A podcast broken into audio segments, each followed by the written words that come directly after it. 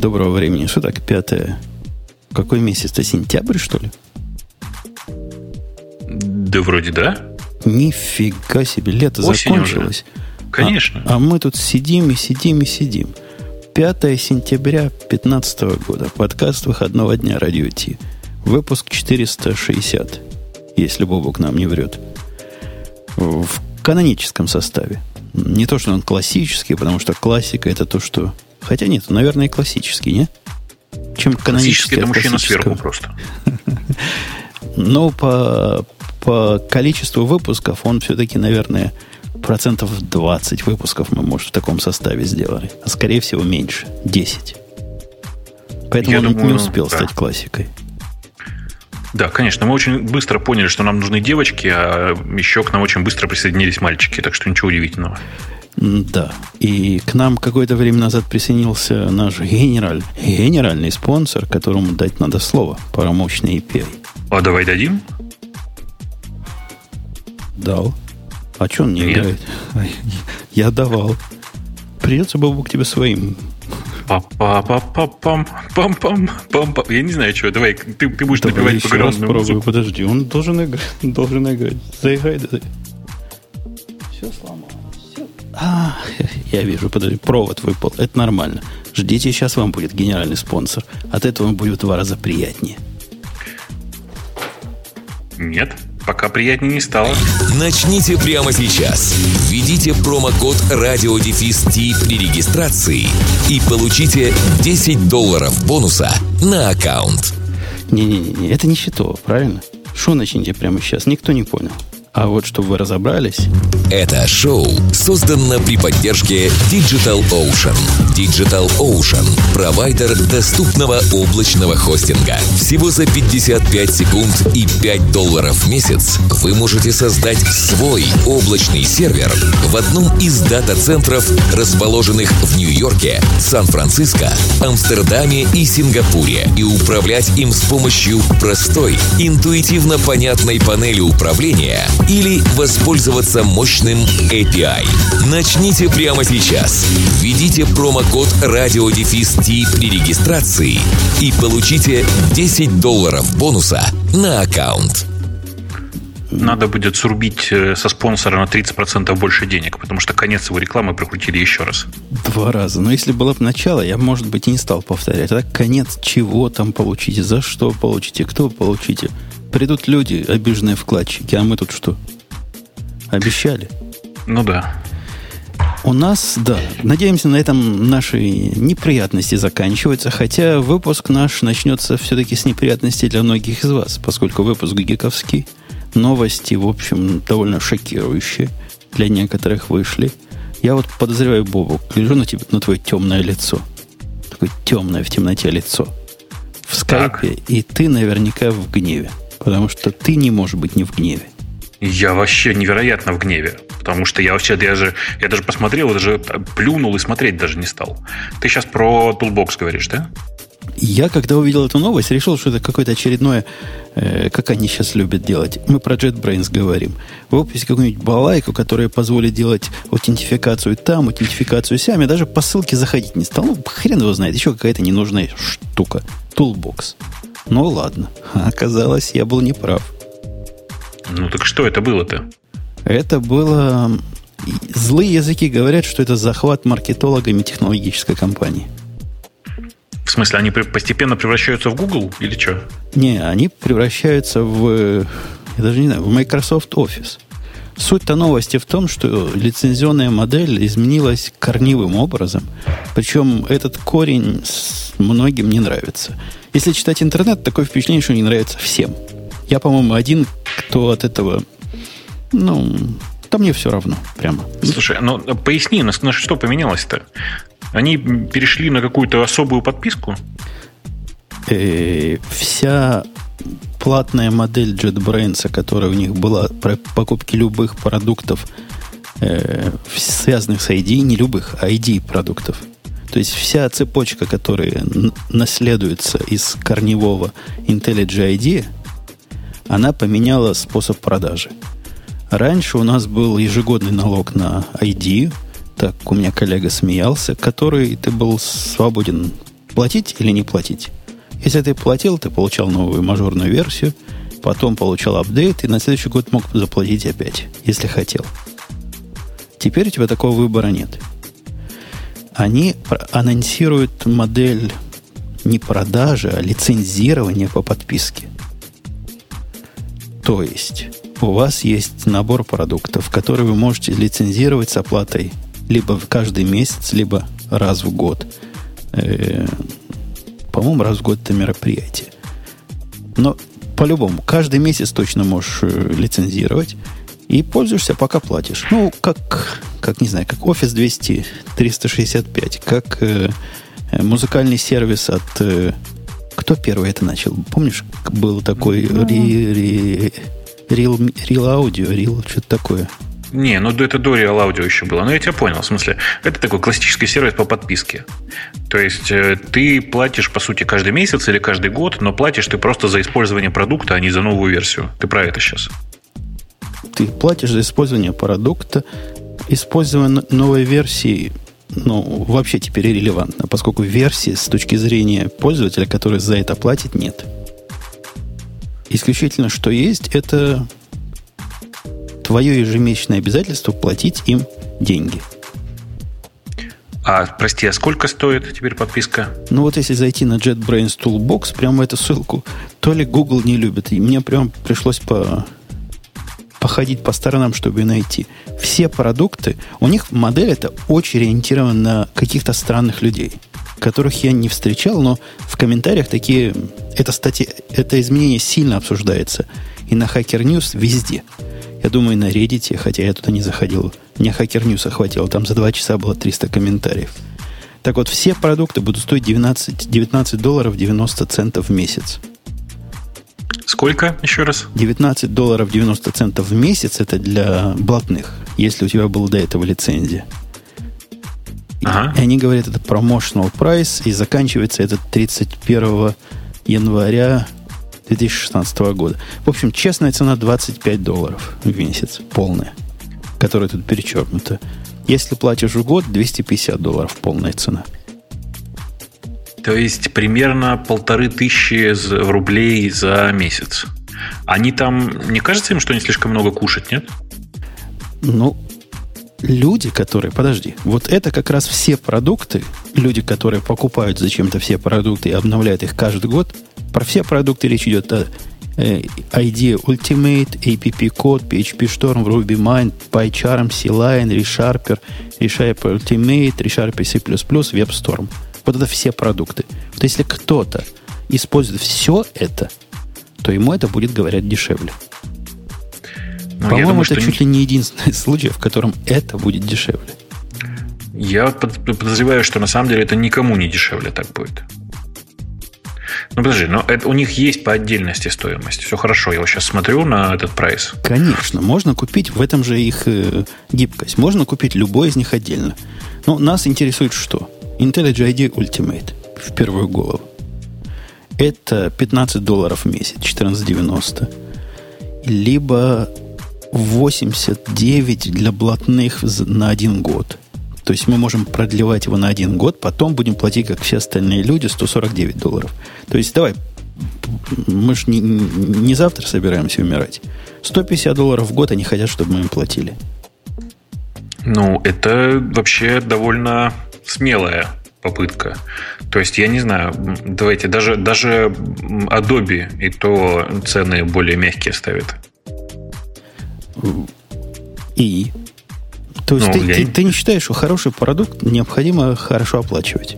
Нет, я считаю, что у каждой цены должна быть какая-то внятное, внятное обоснование должно быть у цены.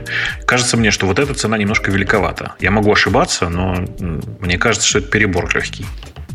Ну, мужики сомневаются. Причем мы тут с вами говорим про персональные лицензии, самые дешевые. Если мы пойдем для компании, организации, там цифры будут в три раза больше, как минимум, да. А идея стоит 32 доллара, 30, нет, 40 долларов. Тут у них трудно, они вот эти маркетинговые штуки, перечеркивая цены, пытаются нас свести с ума. Ну, в общем, да, будет в три раза дороже примерно. Так вот, 15 долларов. Вот давай, без, без всего этого булшита маркет, маркетингового, который они тут навели. 15 долларов хотят они за, за это дело. За Netflix мы платим 8 долларов в месяц. За какой-нибудь Apple Music мы платим еще, по-моему, 10 долларов в месяц. Мы платим за всякую хрень, которая нам абсолютно... Ну, еще за Amazon Prime я плачу 100 долларов в год, что составляет еще 9 долларов, наверное, в месяц, правильно? Ну да. То есть они просят цену сравнимую с тем, что я плачу за Prime плюс э, Netflix. Неужели это слишком нагло? Ну, на мой взгляд, это слишком нагло. Ну, какой дев... Вот просто поясни мне. Есть такой девелопер, сферический девелопер в вакууме, которому вот именно надо IntelliJ IDEA Ultimate, и который 15 долларов в месяц, которого разорит или сдвинет. Нет, Причем подожди, это не 15 ведь... долларов, ты пойми. Это разница Нет. где-то на 5 долларов в месяц по сравнению с его прошлой ценой, сколько он платил Нет, раньше. Ты, ты, ты меня не обманешь. Ты сейчас говоришь о цене для индивидуального разработчика. Ну, да. Потому что если мы начнем говорить о цене на нормального разработчика, то есть корпоративной цене, то там цены начинаются что-то в районе 200 долларов, если я правильно... А, для, для, для 400 долларов, прошу прощения. Ты, ты, ты, ты, ты про что говоришь-то?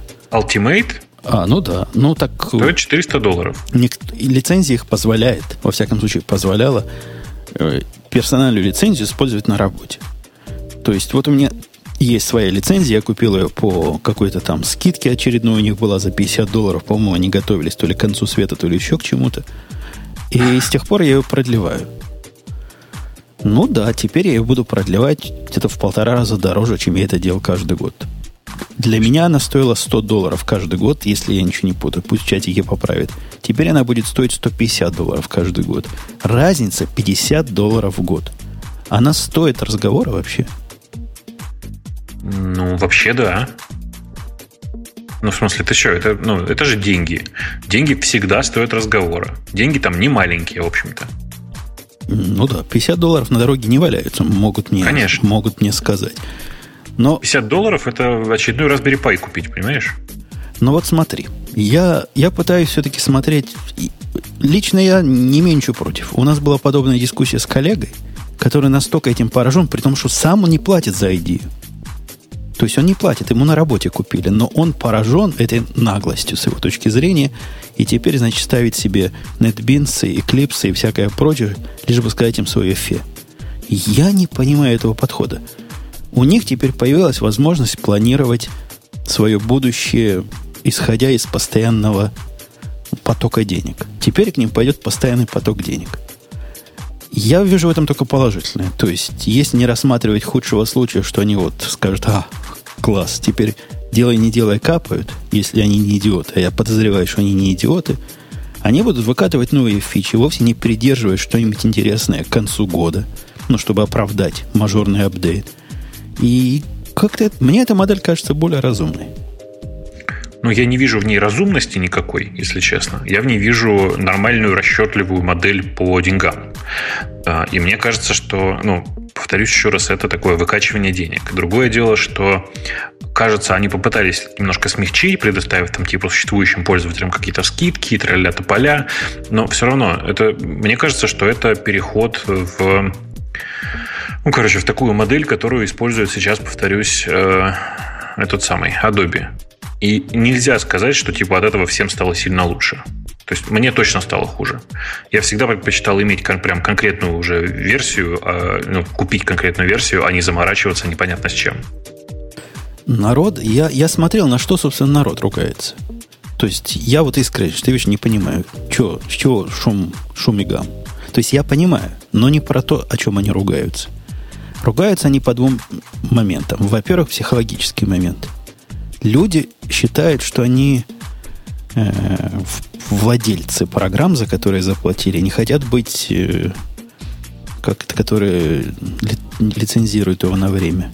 Про, ну, прокатывать они не хотят, а хотят владеть, понимаешь? То есть заплатил ну, да. деньгу, мое. И к этому они прикручивают странные доводы. Например, вот я заплатил в свое время за ID 13, говорит человек. И 10 лет она у меня лежит на полке, потому что есть проект, который только с ней собирается. 33 ха-ха. Ему уже не идея нужна, ему уже... Ему к доктору надо, если у него проекты, которые только в идее собираются.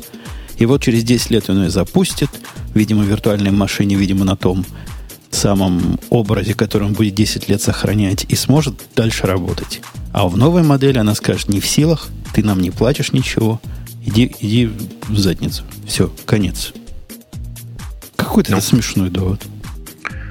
Слушай, ну э, там много интересных вопросов там, правда, не очень понятно, например, ну, на самом деле, как все ограничено. Потому что э, есть ли у них, например, ограничение на количество устройств, на которых ты используешь э, ID?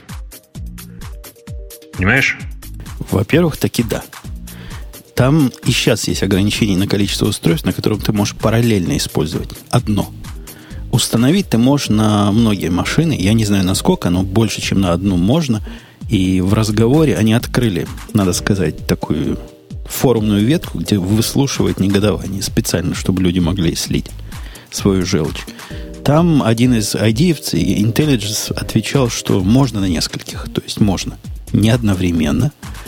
Это отдельная боль, но можно. То есть в этом смысле не хуже, чем сейчас. Что касается технической реализации, я думаю, ты хотел спросить, а как, собственно, они проверяют? Да, они действительно звонят домой. Типа, пингают себе туда, и раз в месяц необходимо, чтобы ты выходил в интернет для подтверждения своей лицензии. Ну, я не знаю, как тебя, меня это раздражает. Прям вот я очень не люблю такие варианты. Прямо, мне кажется, что это издевательство над людьми. Вообще, вот в этом моменте я на удивление соглашусь с тобой. Мне кажется издевательством то, что они считают нас за жуликов, я это не раз говорил, и не разрешают мне держать две открытых идеи на двух моих воркстейшенах. Я это делаю исключительно для того, чтобы медленность их загрузки победить. Я не хочу каждый раз, переходя с работы, с одного компьютера на другой, ждать там 5 минут, пока проиндексируется ваш идиотский индексатор. Я не хочу этого. Мне 5 минут есть на что еще потратить.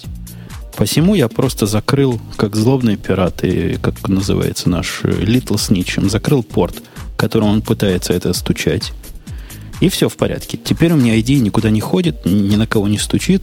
Две работают в параллель. Теперь это не пройдет. Однако для нас тут есть шикарная бизнес-идея. Какая? Прикинь, новый, мы открываем с тобой стартап. Как мы его назовем? Бум против э, IntelliJ. Этот стартап будет продавать продукт прокси специальный прокси для IntelliJ IDEA, которая будет раз в месяц открывать порт. Причем понимать, что запросы могут приходить с разных машин, поэтому этот раз в месяц должен быть разный для разных машин. Давать ему перерегистрироваться и закрывать порт после этого. Богато. Ну, красивая тема, конечно. Я думаю, будем продавать за 15 долларов в месяц, тоже по подписке. Ну, чтоб... ну я, я думаю, хакнут. Наш прокси хакнут. Да мы его напишем на Go. Его никто читать не захочет, этот source код. Ну ладно, возможно. Возможно. Э, окей. Окей. Еще, еще довод, который народы выдвигают, странный, на мой взгляд, довод, что они теперь мышей ловить не будут. В смысле?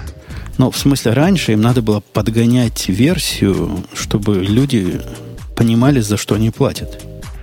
К декабрю месяцу они выпускают, да, к зиме они выпускают новую версию. И какой-то набор фичи, что прямо вау, там какая-нибудь Даркула появилась, вся вау-вау, надо бегом идти платить. Или еще какая глупость. А теперь им этого не надо будет делать. И народы считают, что это минус скорее, чем плюс. Ну, конечно, мотивация у них падает на, на новые крутые фичи. Ну, с другой стороны, ну, вон, я же говорю, у меня простой пример Adobe, который делает свой Photoshop. У них вроде мотивация не упала. С зато появилось э, поле для большое поле для других ребят, которые э, решили делать конкурентов фотошопу. И за последний год вышло ну два-три, наверное, внятных совершенно конкурентов фотошопу, которые принципиально отстраиваются от этой позиции, говорят, не-не, у нас все честно, никаких этих самых, вы покупаете просто лицензию. И это, знаешь, очень радует всегда. Ну ладно, я вот не понимаю. Ты, ты понимаешь, мы говорим про 50 долларов в год. То есть мы и так платим. Ты и так платишь за, иди, за идею каждый год. Ну и что? Ну, почему тебя волнует, как они это называют? Я давно их призывал в этом подкасте перестать валять дурака и ввести честную модель по подписке. Они меня послушались. Молодцы. Ну ладно, хорошо, послушались так послушались. На мой взгляд, это правда продолжение некоторого обмана, потому что ну, в реальности все не так весело. И ты будешь сейчас платить, даже несмотря на то, что ты не обновлялся на последнюю версию, а пользуешься версией трехлетней давности. Я хочу пользоваться версией трехлетней давности. Почему меня лишают этой возможности? Это у тебя теоретическая претензия или практическая? Ну, у меня, конечно, версией... теоретическая. Ну, вот и я говорю, кто пользуется версией трехлетней давности? Ну, а почему нет-то? Ну, потому Если что я ее уже купил. Люди. Я хочу быть владельцем того, что я купил. Это разница между э, арендой и покупкой. Понимаешь? Понимаю. И если разработчику кажется, что модель аренды для него более удобна в оперативном плане или приносит больше денег, то флаг им в руки. В знак протеста использовать Eclipse, мне кажется, бредом. А еще большим бредом хочу подкинуть следующую тему. Было бы использовать Комодо. Ты, наверное, уже не знал, что такое Комодо, уже и забыл, что такое Комодо.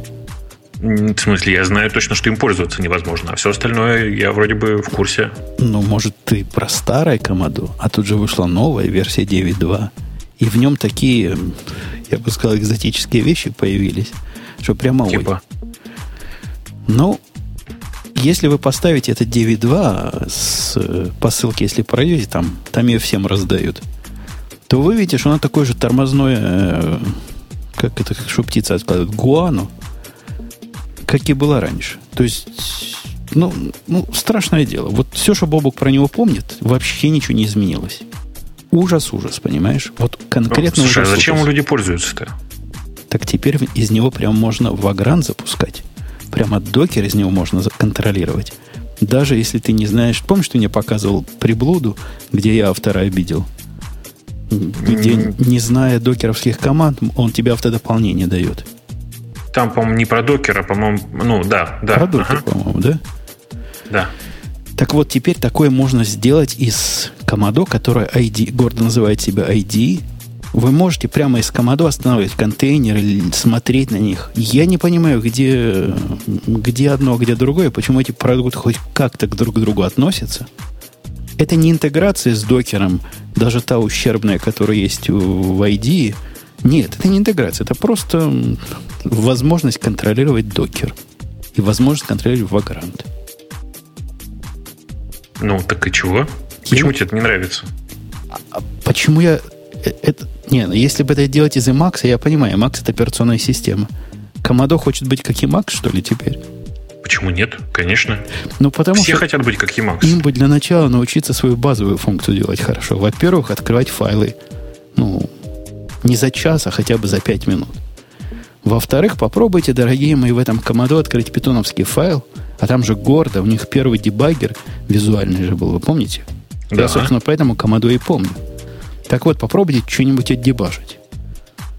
Запускаете дебаг какой-нибудь питоновской программки. Можете смело идти варить кофе в турке. Потому что к вашему при, приходу оно все еще будет думать, как бы его запустить. Вообще у PyCharm такая же беда. Пока он не проиндексирует все твои библиотеки, он ничего не сделает. Этот не индексирует. Этот сразу открывает тебе py-файл, нажимаешь дебаг, он говорит, типа, жди, жди, жди. Что то там делать? Я не дождался.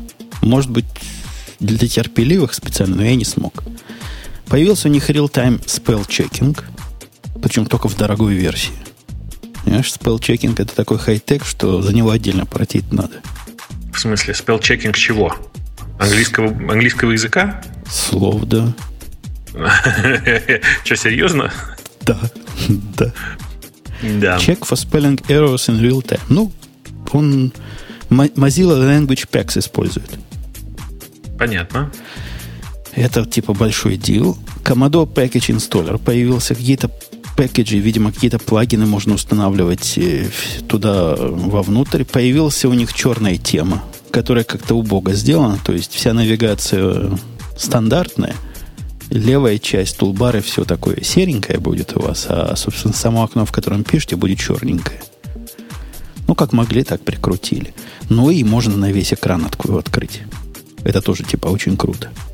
Это тоже платная фича, я надеюсь? Нет, это не платная. Это Distraction Free Mode, то есть он открывается. Это как в ID, который мы до этого ругали, есть такой режим, где минимум элементов управления тебе мешает. Вот теперь и в команду такое есть. Короче, если вас первая тема как бубука расстраивает, у вас есть выход. Вот выход в команду. Да зачем? Есть же куча нормальных редакторов. И вообще, вообще в большинстве случаев IDE не нужно человеку. Ты же понимаешь. Это, это в каком языке писать? Да в любом. Нет, на самом деле, ну, IDE это такая штука, которая тебе нужна для облегчения работы, а она не, не необходима. Ну, что, можно и в машинных кодах писать. Тоже нет необходимости писать все эти мнемоники дурацкие. Зачем эти ассемблеры придумывали? Ну, ты не перегибай палку. Я, же, я даже на Java могу писать без IDE. Хорошо. Даже на я на Java могу писать на без IDE, прости, да. На Java, может, голой ты и можешь писать, но как только ты в эту Java попытаешься накрутить какой-нибудь э, современный фреймворк, у тебя сразу станет сосать под ложечкой. Окей, хорошо. Я оценил твою демократичность и выражение под ложечкой. Я все понял. А, в эту же, кстати, строю чувак, там, я в комментариях видел, написал свой обзор, как он на скале любит через год. Он живет ага. на скале год. И один из плюсов, он сказал там фантастику. Я не могу молчать. Он говорит, скала это такой крутой язык, которому не нужна IDE. Скала, которая вся на имплиситах где когда ты что-то вызываешь, ты никогда не знаешь, что на самом деле происходит. И ей не нужна ID. Там и с ID не разобраться, что, собственно, ты запускаешь и кого ты вызываешь. А уж без ID это вообще круто. Не-не, ну в смысле, как раз скала это, это как раз язык, который прям действительно без IDE очень плохо живет. А, например, писать на любом лиспе я вполне себе вообще не понимаю, зачем там IDE. Ну, я помню времена, когда я на Климе жил, но это не, нельзя назвать IDE, это скорее REPL, такой, знаешь, интерактивная среда выполнения. Ну, говорят, говорят специалист. Единственный э, живой фанат Лиспа, которого, которого я щупал. Так. Ну, то есть ты второй, но тебя, до тебя не дотянуться. Он, не поверишь, пишет в Виме. Он и, и Макс ненавидит, а пишет но... на Лиспе в Виме. Я ему искренне сочувствую, но с другой стороны, и для Вима есть пара приличных режимов, которые позволяют на Лиспе писать.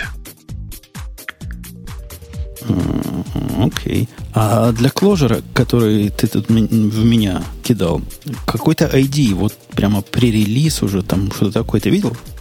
Нет, но для кложера подойдет все, что угодно, в том числе какой-нибудь Lighttable. Ты же видел Lighttable? Ну, это какой-то кложер, сейчас я посмотрю, ID. Они закрыли плагин, который был э, для, для JetBrains, для IntelliJ IDEA, потому что вот этот, значит, новый ID, судя по всему, это такой то ли плагин, то ли продукт поверх ID. Он обещает быть вот тот самый, та самая ID для того самого кложера. С ума сойти. Ну да. И еще какой-то продукт мне коллега, по-моему, Nightcode. Nightcode, да? Night, Nightcode. Был такой. Я же не придумал. Да, Nightcode есть такая тоже штука ID, которая, говорят, тоже типа микро-ID специально для Clojure. Да я не понимаю, зачем там IDE. Ну, правда. Ну, типа, для подсветки синтаксиса, ну, возьмите... Ну, чтобы между, между скоб, скобочками ходить удобнее было. Чтобы открывающую, закрывающую показывает, там, я знаю. Даже страшное автодополнение, представь. Представляю. Ну так. Попробуй такое все в вашем любимом э, Emacs накрутить. В смысле, в Emacs прекрасно это все работает. Все у вас прекрасно работает, только страшное. как вся моя жизнь, и требует наоборот, года обучения. Э, годы обучения, да, требует. Годы. Годы. Жизнь, жизни не хватает, чтобы это как следует всосать. Все прекрасное на свете требует обучения. Да, вот эта самая идея, которая мне поначалу казалась чудовищной, потом я к ней привык с точки зрения визуальной, потребовала всего месяца ломки после перехода с, с Eclipse. Слушай, ну это есть же известная мысль о том, что все на свете требует обучения. Единственное исключение это материнская грудь.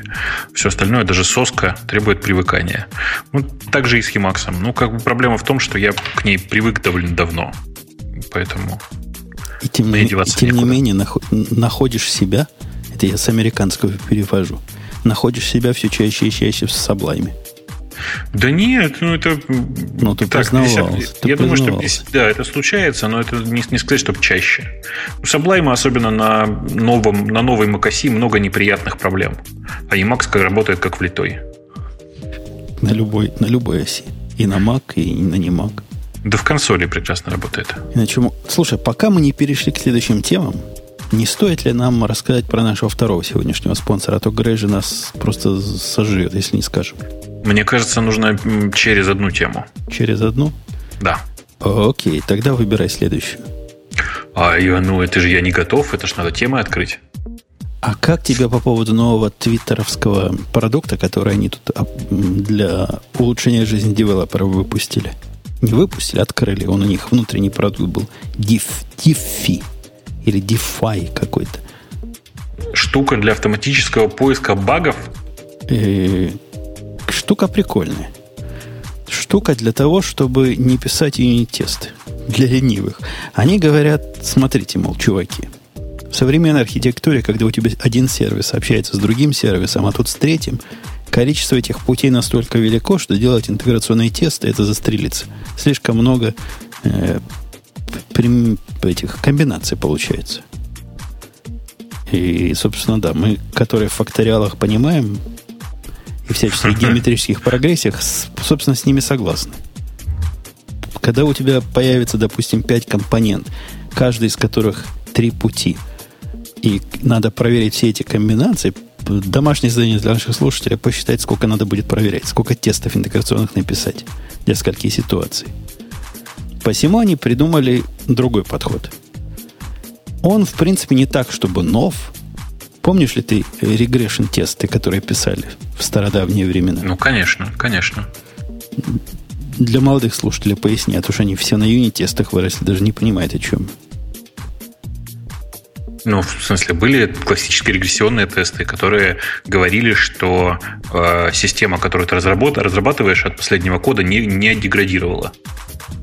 Точно. И дело на это, ну, собственно, какой-то набор входных данных, э, такой тестовый, специальный, э, набор выходных данных, который ожидается, и прогоняешь через новую версию входные данные, должны как-то похоже быть на выходные данные. Собственно, в этом вся идея регрессионных тестов. Если они достаточно похожи, ну, собственно, тут уже начинается, конечно, большое поле для что такое достаточно, что такое похоже, но тем не менее. Если достаточно похоже, то ты прошел. Они говорят, в современном мире мы можем это сделать лучше.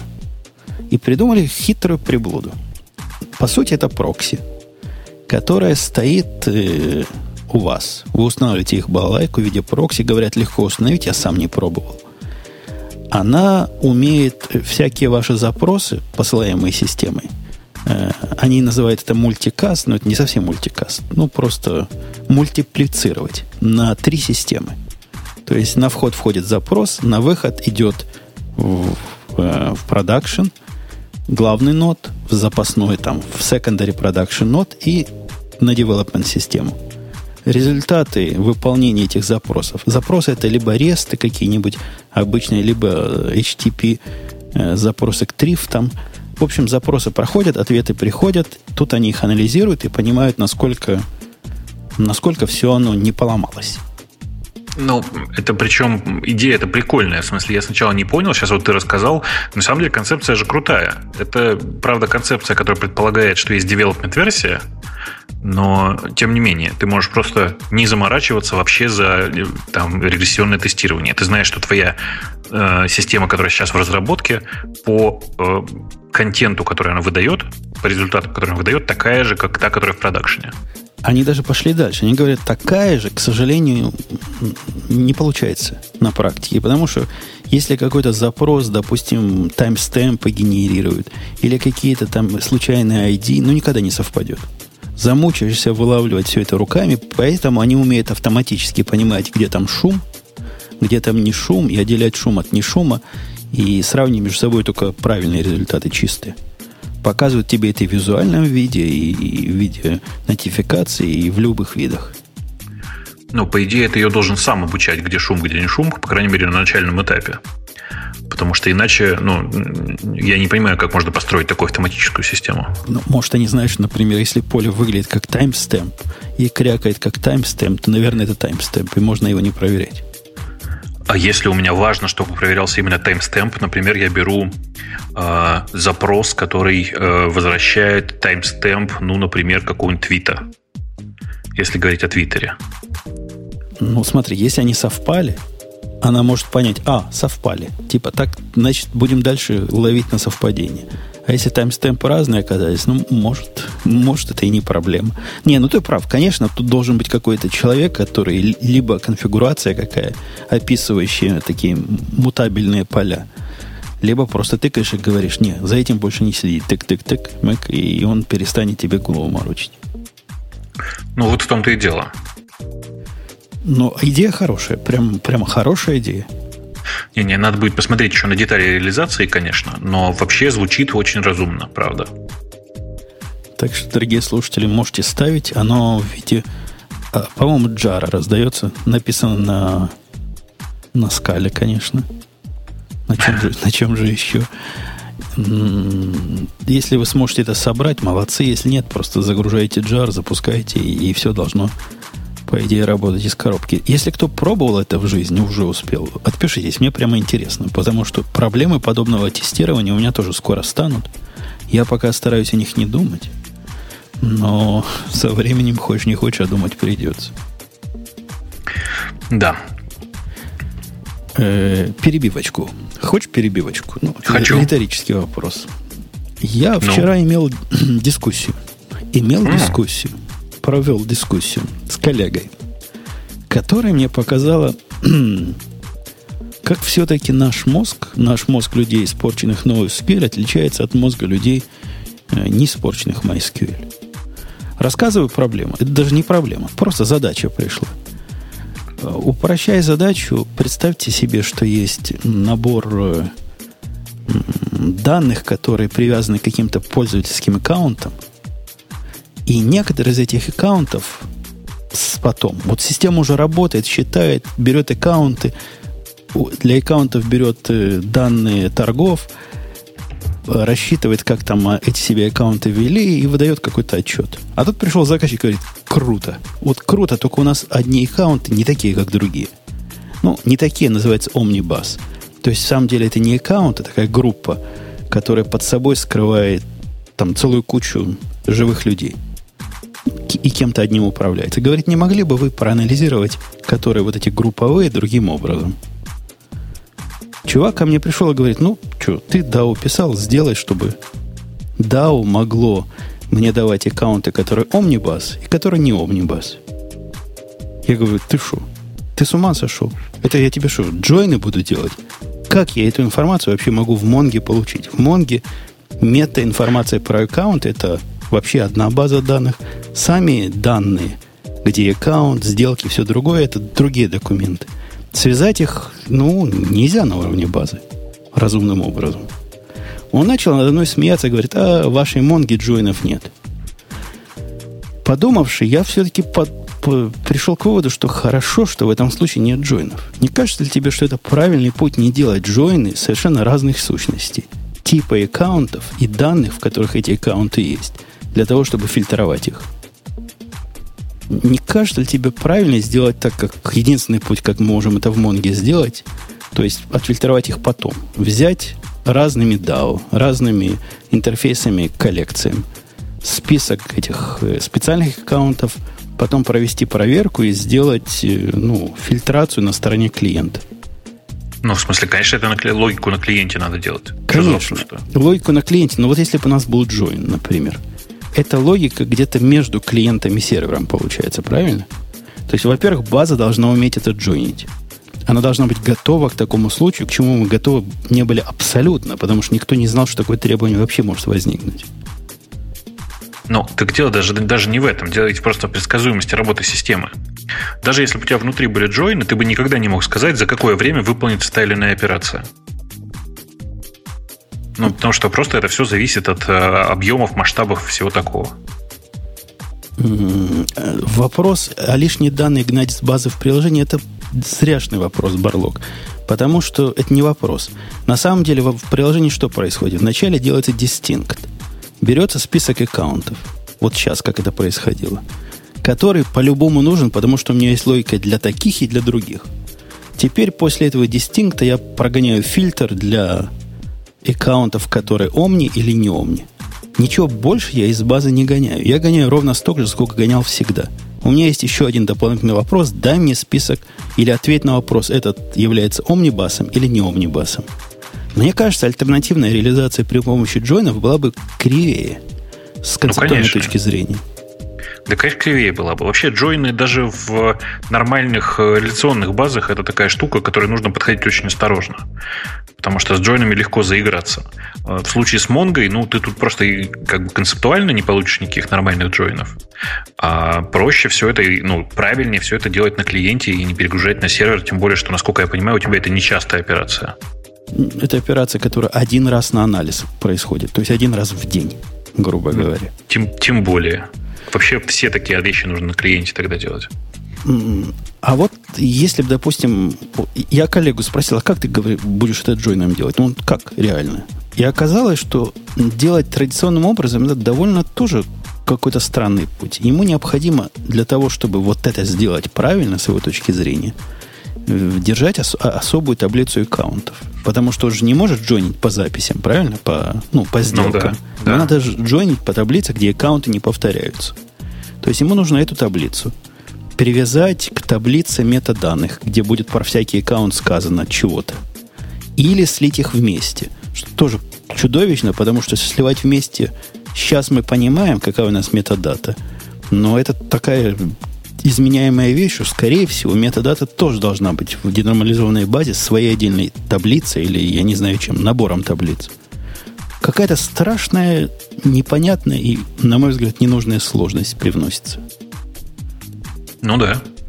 Так что вот этот случай, в котором реляция как бы требовалась, реляция, блин. оказалось, что она нифига не нужна, а наоборот только мешает пониманию и реализации. Реляция от реляции слышу. Слушайте, у нас на самом деле, пока Путун про это говорил, я все-таки пошел посмотрел на всю историю про э, нашего нового дополнительного спонсора. И, ну, понятно уже, по крайней мере, про что говорить. Э, у нас так получилось, что по непонятной мне причине э, слишком много спонсоров в виде хостеров. И в данном конкретном случае к нам пришли ребята, которые э, пришли поговорить про... Точнее, не так. К нам пришли ребята из компании Selectel с предложением, а давайте поговорим, э, что же там вообще происходит в, э, в, этом, в этом бизнесе, что ли. Я, если честно, не очень понимаю, о чем тут разговаривать, зато знаю, что можно сказать про текущие VP, как это называется, VPC, да? Вообще, ребятам то ли терминологии поучить, то ли у вас просто у русских эта терминология неправильно используется. Какое ну. это VPC, когда это VPS? А поясни. Они говорят, у нас это услуга называется виртуальное private, приватное облако. VPC. VPC в контексте, который я понимаю, и в контексте, в котором самый популярный провайдер – э, облачных решений это понимает, это совсем-совсем другое. VPC это не инстанс. VPC это система, которая позволяет тебе построить свой под облако. То есть, так они это и предлагают. Где? Ну, эм, тот услуга, VPC, в рамках которой, я читаю, услуга, в рамках да. которой каждый желающий может создать собственную облачную инфраструктуру, гибкую, управляемую, масштабируемую, та-та-та. Хорошо звучит. Дальше у них идет, как ты строишь себе instance. Базовый нет, диск, это... базовый диск, оперативная память, процессорные нет, ядра. Нет, в смысле, ты цены, которые ты смотришь, это цены за instance, действительно. Но речь-то идет как раз о том, чтобы создать э, новое, э, ну, типа, ты даешь, создаешь свое маленькое облако, в рамках которого ты э, ну, работаешь с инстансами, которые принадлежат этому облаку. Вот и все. Ну, то есть, это как бы такое, такая группа серверов. Я тебе верю может, у тебя есть какие-то особые знания об этом, но из их э, статей цена и преимущество я понять этого не могу. Ты переключись, там рядом, видишь, есть вкладочки, которые называются «Выделенный сервер», например. Не, выделенный сервер – это дедик. Да, а, то, а еще то, есть что... ниже виртуальный сервер Linux, видишь? Ну, это, ты не поверишь, разные штуки. Действительно, у них есть отдельно VPS, а отдельно VPC. То есть они так объяснили, какой у них VPC, что я не понял, какие, какие замечательные фички у этого VPC. Я знаю, что такое VPC в других местах. А, а здесь что в VPC включается? Um, ну, что здесь в VPC включается, тоже непонятно. На ну, самом нет, деле... Нет ответа.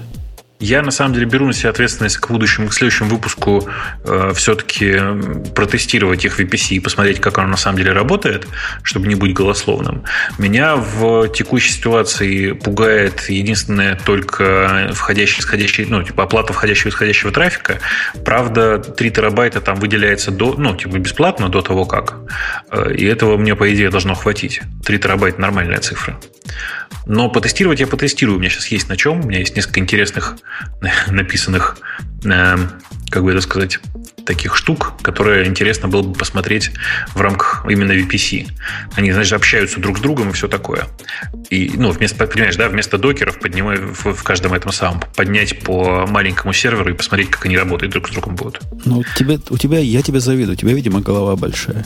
А мозга в ней, наверное, столько, что ты можешь все вот эти копейки и рубли сложить и понять, сколько это будет стоить. Ну, конечно. В смысле, я, конечно, посчитаю и, конечно, посмотрю. А все потом запишу на счет нашего замечательного спонсора. Потому что, ну, по-другому это же невозможно посчитать. Ну, они пошли путем Амазона. Типа, это, ты, ты что-то, что-то наработаешь, а потом получишь счет и удивишься. Э, мне кажется, для они вообще enterprise, что ли, провайдер? Selectil чем занимается-то? Это хостер такой. Нет, в смысле, оно и для, и для не обязательно для enterprise, для всех подряд. Посмотри внимательно на список услуг, мне кажется, тебе все станет понятно. Если для всех подряд, у меня намек к ним есть. И, наверное, мы кого-то пригласим, чтобы я мог его избить в прямом эфире. Ух. Сделайте, ну, план. Вот я знаю, по-моему, у них есть еще другая услуга, когда можно купить э, ARM-сервер где есть одна цена, ага. там два с половиной чего-то в месяц, евро, доллара, рубля, чего-то, два с половиной попугая в месяц, и ты получаешь вот, ну, как, как у нашего генерального спонсора, понятный набор. Здесь, ну, прямо сложно. Во-первых, мне копейки эти трудно перевести в деньги, а не говоря о рублях. Это сколько получится? Вот тут даже всего а, нету. Ну, всего здесь действительно нет. Это вот действительно очень неудобно. Ну, потому что ты довольно гибко можешь конфигурировать э, происходящее. Э, мне очень нравится разделение на базовый диск и быстрый диск. Как тебе формулировка? HDD против... HDD же говорят по-русски. HDD? HDD, да. Против SDD? Но, вероятнее всего, да. Но, видишь, тут ничего про это не сказано, и поэтому вообще совершенно непонятно. На самом деле, я правда проведу эксперимент, э, посмотрим, что там получится, потому что совершенно непонятно, как, э, как с этим работать. Ну да, первый фидбэк, который есть, это очевидно. Ребята, сделайте какую-нибудь страницу, на которой можно будет адекватно прочитать, что же там на самом деле происходит. Потому что смотрю я на это и, и реально не очень понимаю. Ну и текст написан маркетологами, простите. Ну, то есть текст написан не технарями. То есть прямой... плавающий, плавающий IP-адрес, это очень, конечно... Это эластик IP они, видимо, перевели таким особым образом. Да, а под сеть из пяти IP-адресов вот это вот как? Почему пять? Где логика? Эм, прямо даже не знаю, подсеть Почему? из пяти IP-адресов. Подсеть из пяти адресов физически не, не существует. Подсеть бывает из восьми адресов в лучшем случае. Да, и как вот подсеть из пяти адресов соотносится с VPC, который является ну, сегментом сети, который вы пытаетесь построить, это они пытаются сказать, что на каждый instance, который мы тут э, вам сгенерим, у вас будет 5 адресов. Не? Ну, вероятно, да. Но это я, я не уверен, что это на instance. А на что? Это что, все мое облако может быть 5 instance ов? Ну, ты посмотри внимательно. С очень большой вероятностью это означает вот что. Один IP-адрес стоит 15 копеек в час, а 5 IP-адресов стоит 67 копеек в час. Вот и все. То есть это всего лишь такой pricing со скидкой? Ну, мне кажется, что да, я не вижу другой причины. Э, э, окей. Пятипортовый хаб, говорят. Да нет, хаб не получится. Пятипортовый switch нужен, дорогой Someone. Хаб не решит этого вопроса. Э, окей. Короче, короче, загадочная, правда, схема, но, тем не менее, цен, ценник при этом, на самом деле, нормальный. То есть, если ты сейчас примерно будешь эти цены делить на 70, ты увидишь, что там, в принципе, адекватные цены-то. А Их, вот правда, сложно посчитать. Одна да. копейка за гигабайт диска. Я пытаюсь перевести это. Э, у нас стоит, по-моему, 5 центов за гигабайт диска. Эм, ты знаешь, у нас такой курс сейчас доллара, что ты можешь смело с некоторым округлением считать, что рубль это цент. Рубль это цент. То есть у вас один цент, а у нас 5 центов. То есть у этих, у наших новых спонсоров на, в 5 раз дешевле обычный HDD? Да, да, похоже на то. Окей. А быстрый диск 6 копеек, а у нас он 10 копеек. Ну да. Ну, короче, нет, цены нормальные, прямо приятные цены, и это одна из причин, почему я говорю, что обязательно посмотрю. Э, но, тем не менее, ребята, правда, разберитесь с э, формулировками. По крайней мере, для технарей эти формулировки не подходят категорически. Да, поэтому мы особого мяса, мяса нашим слушателям пока дать не можем. Надеемся, ситуация изменится к лучшему. Э, ну, я думаю, что да, что мы еще посмотрим. Тем более, что, правда, у этого же хостера есть некоторое количество еще более интересных, по крайней мере, для меня решений, потому что, э, ну, я думаю, что в следующий раз поговорим про это. У них есть э, довольно неплохой такой сервис, который называется vScale, который мне показался гораздо более интересным. И мы его, кстати, обсуждали как-то между делом. Не знаю, о чем ты, но может быть. Ну Пусть вот. отдельно заносит, тогда расскажем поподробнее. Давай какую-нибудь обучающую часть для молодой части нашей аудитории. Мы ее научили, что 50 долларов в месяц экономить не надо за продукты. Я ее научил, а ты наоборот, плохому учил сегодня. Давай вместе поучим чему-нибудь хорошему. Статья Например? называется 5 command line tools, которые ты должен использовать. Прям просто должен. Если ты их не используешь, ты козлина тупая, говорит автор. Пойду посмотрю в хоть принципе, эту новость. В принципе, я с ним частично согласен. Потому что под номером 0 у него идет HTTP Py. HTTP. HTTP. HTTP. Ты знаешь, а я что-то перестал им пользоваться. Не знаю почему. Вот реально просто перестал. Долгое время с ним только и жил. А сейчас я просто не понял, зачем Ты перестал. Ты курлом делаешь все, что делаешь? Да. Да, ну, да. ну что при, старом, при царском режиме курлом. Ну, мне все время надо лезть в документацию, узнать, где там минус D, где там минус что-то еще. А это а... красава. Особенно, дорогие, хотите намек? Бесплатный совет. Эта штука HTTP, конечно, крутая, дружественная. До тех пор, пока вы его не используете в том случае, когда у вас нет стадиина. Попробуйте кто-нибудь для прикола использовать в среде, в которой нет стадиина. Ну, вы понимаете, в ну, контейнере, ну, например, в отвязанном она так странно не работает. Она дает такие таинственные сообщения. Они были настолько таинственные, что я был просто уверен, что у меня разные версии в контейнере и вне контейнера. А оказывается, нет. Отсутствие на его судит Сумакс, к счастью, есть такой специальный флажок. Минус-минус, игнор стдин. Я сейчас специально покажу тебе. У меня есть специальная тулза, которой я обычно пользуюсь для того, чтобы... Сейчас на какой-нибудь имгур временно положу. А, который я на самом деле пользуюсь для того, чтобы делать то же самое, что ты сейчас делаешь с помощью HTTP. Я просто внезапно решил, что надо пользоваться гуевыми тулзами, простите за эту формулировку, пока есть э, где. А, и у меня есть такая, такая тулза, она называется в смысле POW, по-другому, в смысле, как лапа. Сейчас. Куда-нибудь а, я, я знаю Пау. Этот, да, да, да. Он да. стоит каких-то конских денег. Я видел его цену. Какое-то элитное ценообразование в, слышь, App Store. Слышь, она, она мне почему-то досталась бесплатно, и я не увидел причины, почему им не пользоваться. Не, ну, ты, ты, конечно, красавец, но как это решает проблему отсутствия стадиина? Твой замечательный гуевый тул. Э, это тул заработает там, где нет стадиина. Гуя же достаточно. Ты издеваешь, издеваешься. У, у меня поднимается контейнер. Внутри контейнера я хочу просто и без затей в каком-нибудь там арсилокале зарегистрировать эту штуку в консуле. И надо для этого послать какой-то разухабистый пост. Вот, вот вам случай, когда я своим пау буду только эту самую лапу и сосать. Почему это? Ну, все хорошо будет. Ага. Научишься. Порт-форвардинг, все дела. Порт-форвардинг, X11 поднять, там все дела. Конечно, ну, конечно. Богато, будет X11 богато. не поможет. X11 не поможет. Ну да. Не, я могу у себя поднять X11 и сделать SSH-X туда. Правильно? Ну да. Запустить RC Local руками, он мне здесь нарисует твою хрень, я в ней наберу все, что надо – есть, есть, конечно, способы. Есть методы на Костю Сапрыкина. Ну, HTTP все знают. Мы тут про него не раз говорили. Я его люблю, мне с ним просто.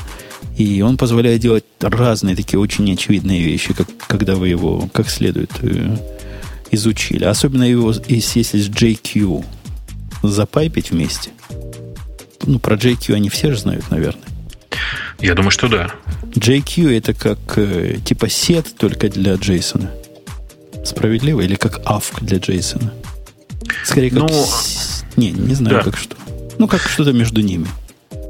Это такая тулза, которая позволяет манипулировать JSON в консоли. Вот и все. Манипулировать Хорошая. в широком смысле этого слова. Да-да-да. Выбирать, чего хочешь, фильтровать как хочешь и делать разную фантастику. Я пока без документации прямо только самые элементарные вещи могу с ним делать. Когда надо что-то потоньше а сделать. Я, перестал им пользоваться, потому что есть питон везде. Понимаешь? Ну, еще каждый раз JSON лот и, и анализировать Конечно. мэпы эти. Ну, не, ну можно, конечно. Конечно, можно. Что за вопрос? Но не Linux Way. Да все наоборот. LCDIF это номер один у них, то есть номер два, если с одного считать. Я не знал про эту штуку. В смысле, ты не знал про ICDIF? Я не знал, что есть такая штука ICDIF. ICDIF – это такая тулза, которая позволяет пока посмотреть, эм, как бы это сказать, человеческий div. Side-by-side причем. В консоли. В консоли, консоли, в консоли. человеческий div. Что само по себе чудовищно звучит. Почему? Ну, э, оно интересно только тем, что оно side-by-side. Все остальное у нее, в общем-то, ни, ничем не лучше, чем, ну, я не знаю, там, чем, чем просто div минус u смотреть с подсветкой. А, а знал ли ты, старик Бобук, что есть такая штука, называется MC-div? Э, mcdiff нет, не видел. Вот такая, она часть, Midnight Commander? часть Midnight Commander умеет вот это делать. Ну, я, видишь, особенного смысла в этом не вижу. То есть, как бы у меня и так все понятно. То есть, у меня и так все работает. Ну, Если у меня голова привыкла уже к тому, что есть э, плюсики, нормальные... Плюсики, минусики в unified формате ты понимаешь лучше, чем side-by-side. Ну, я просто к ним привык. То есть, наверное, конечно, это ну, мешает нормальному восприятию, но очевидно, что я просто привык к этому и не парюсь уже по этому поводу. Окей. И пандок. Э, про пандок я вообще не согласен. Я считаю, что пандок совершенно штука бесполезная, и есть гораздо более приятные тулзы. Пандок это такой тул, который позволяет переводить э, текстовые файлы из разных форматов в разные другие форматы, в частности в HTML типа основная идея простая, взять Markdown файл и сгенерить из него HTML. Но просто такое количество сейчас тулзов готовых, которые умеют это делать, что вообще непонятно зачем. Ты ну, понимаешь, зачем? Не, ну эта штука ж не только Markdown умеет. Markdown это один частный случай. Я, я ей тоже никогда не пользовался. Она умеет из чего угодно практически что угодно сделать. Ну, на практике ты все равно почти всегда делаешь тупо HTML, потому что я другой причины не вижу. Единственное, где я пользуюсь пандоком, ну, типа, у меня реально вот единственная причина, это сгенерить из э, моего орг-мода, ну, с орг-модовского файла для Emacs, сгенерить HTML, чтобы потом на него смотреть где-то в офлайне. Это единственное, нафига мне это нужно. Э, следующий у них more utils идет. More, more, в смысле больше. More utils. Я про нее всегда знал, она у меня всегда стояла. Но вот практически, кроме TS, я ничего из этой балалайки не пользую. Так, чтобы часто. Я пытаюсь вспомнить, что у меня... Естественно, у меня тоже всегда установлено, но я пытаюсь вспомнить, что я на самом деле из него пользую. Кажется, практически ничего. Не, ну вот TS полезная штука. TS, да, да. Он И просто... Параллель тоже полезная штука, хотя я чем-то другим запускаю в параллель, когда мне надо в баше что-то в параллель. Не помню чем. Э, Все остальное какое-то такое сомнительное, типа Chronic Run, Command Quietly, Unless it fails. Ну, в общем, прикольные штуки, но после установки кажется, вау-вау, сейчас начну использовать, а на практике кажется, ну, не нужное. Не нужное. Спанч тоже прикольно. Вот это как когда вот такое надо, то есть это возможность э, всосать э, STD-ины, я так понимаю, а потом их показать целиком. В этом его mm-hmm. смысл. Ну, то есть такой, такой буферизатор для STD-ина. Ну, окей, просто, ну, это же просто на пайпах делается. А как ты на пайпах забуферизируешь? То есть на питоне опять скриптик напишешь, который все это Конечно. будет делать. Ну, красавец. Бабун. Вот это я не знаю, что это такое. Бабун. А, Отдельно. это для Windows. Это, это какая-то, какая-то хрень. Причина, по которой этот проект Amazingly Awesome – это потому, что он привносит все счастье Unix Command Line в Windows. Это что, типа как... Э... А, Я это как, как, как Sigwin, только на а, стероидах. А, господи. Ну, понятно. Это типа реально пред, пред, заранее пред, предсконфигурированный Cygwin плюс ZSH, плюс Oh My ZSH, плюс CygDrive. Ну, короче, все есть. Ну да, такой э, glorified Cygwin ну, это прикольно. Ну да, если вы вынуждены жить в параллельном мире, и вам в винде нужно что-то человеческое, наверное, поставьте, будет прикольно. То есть я просто, да, я не очень понимаю, как вообще люди живут в винде с, эм, ну, типа, с, если им нужно разрабатывать под Unix. Потому что, ну, типа, тогда приходится просто постоянно держать запущенный какой-нибудь вагрант с э, кучей всего и все такое. Ну, Ничего, ничего. Ну, Жить как... можно. Я пробовал. Как-то как живут. И, э, ладно. Это был раздел «Полезные советы» от ветеранов э, подкастерского и IT-движения. Я, кстати, я хочу тебе сказать, что ты попробуй на какой-нибудь из старых своих макбуков, у тебя же наверняка есть какой-нибудь старый MacBook, поставить Windows 10. Ты, мне кажется, что ты будешь приятно удивлен. У них прогресс там. Там прямо почти можно жить уже. Они мне не дают ставить в существующем VMware. Параллельс тоже морду кривит. В общем, покупать новый... А, а так в бут... бут как называется? Буткамп? Бут... Буткамп, ну, да. Буткамп поставить его, это как-то совсем уж грустно. Никогда не ставил, а тут вдруг начну. Ну, мне кажется, иногда оно того стоит. Э, ну ладно, ну ладно. На что, твой взгляд, падает из, из тем наших? На что падает взгляд? Это я листаю темы. Full stack developer, developer из-за миф. Ты как, ты считаешь себя full stack девелопером? Я ненавижу саму концепцию и ненавижу заниматься full стеком. То есть я могу все сделать. Как, собственно, каждый, кто тут давно сидит, может все сделать. Но это вовсе не значит, что я захочу все сделать. Ну, в смысле, ты, ты говоришь вот что, что многие разработчики full, full stack, но не все они готовы этим заниматься. Ну да, ну да. Вот если меня, например, судьба заставит писать процентов 30 времени на JavaScript, то на одного подкастера в этой вселенной станет меньше. В смысле, ты повесишься? Ну, или застрелюсь, у меня есть разрывные пули. Эм, да. Я тут, прости, что я совершенно не в тему, я тут обнаружил э, такой очень, очень легкую систему мессенджинга, которая называется Nets. Ты видел? Nets через A. Nuts. Nuts? Нет, не видел. Я тебе брошу ссылочку к нам в чатик большой, общий. nuts.io. И в скайп тебе кину, если хочешь. Да я уже здесь увидел. Ну да. Ну да, это такой, знаешь ли, очередная... Ну, там у них есть на, на первой же странице, на самом деле, есть ответ на вопрос, нахрена это все нужно. Там такая, видишь, красивая писькомерка, которая показывает, что ActiveMQ с RabbitMQ у них э, throughput совершенно низкий, а у NATS прямо бешеный там и все такое. А, при этом ну, ради интереса можешь посмотреть, конечно, хотя это не какая-то гигантская штука. Э, интересно она вот чем. Почему мне интересно стало вот чем. Я, когда пошел на нее смотреть, я обнаружил, что у них есть старая версия, написанная на Ruby, а есть новая, написанная на православном для них теперь Go. И при ну, понятно, что оно по протоколу совместимо и все такое, и очень интересно туда смотреть было внутрь.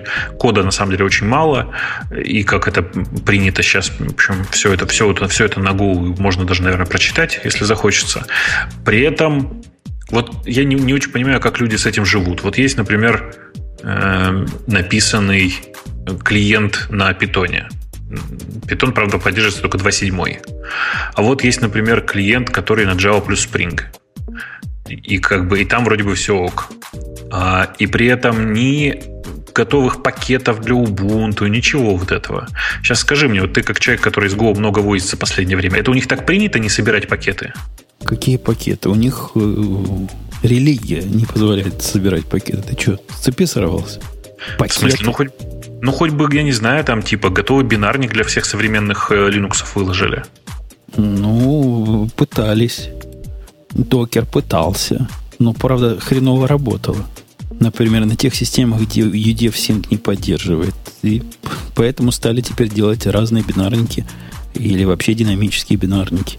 А надежнее всего строить самому было, пока не сделали динамик. Это вторая вот эта черная сторона.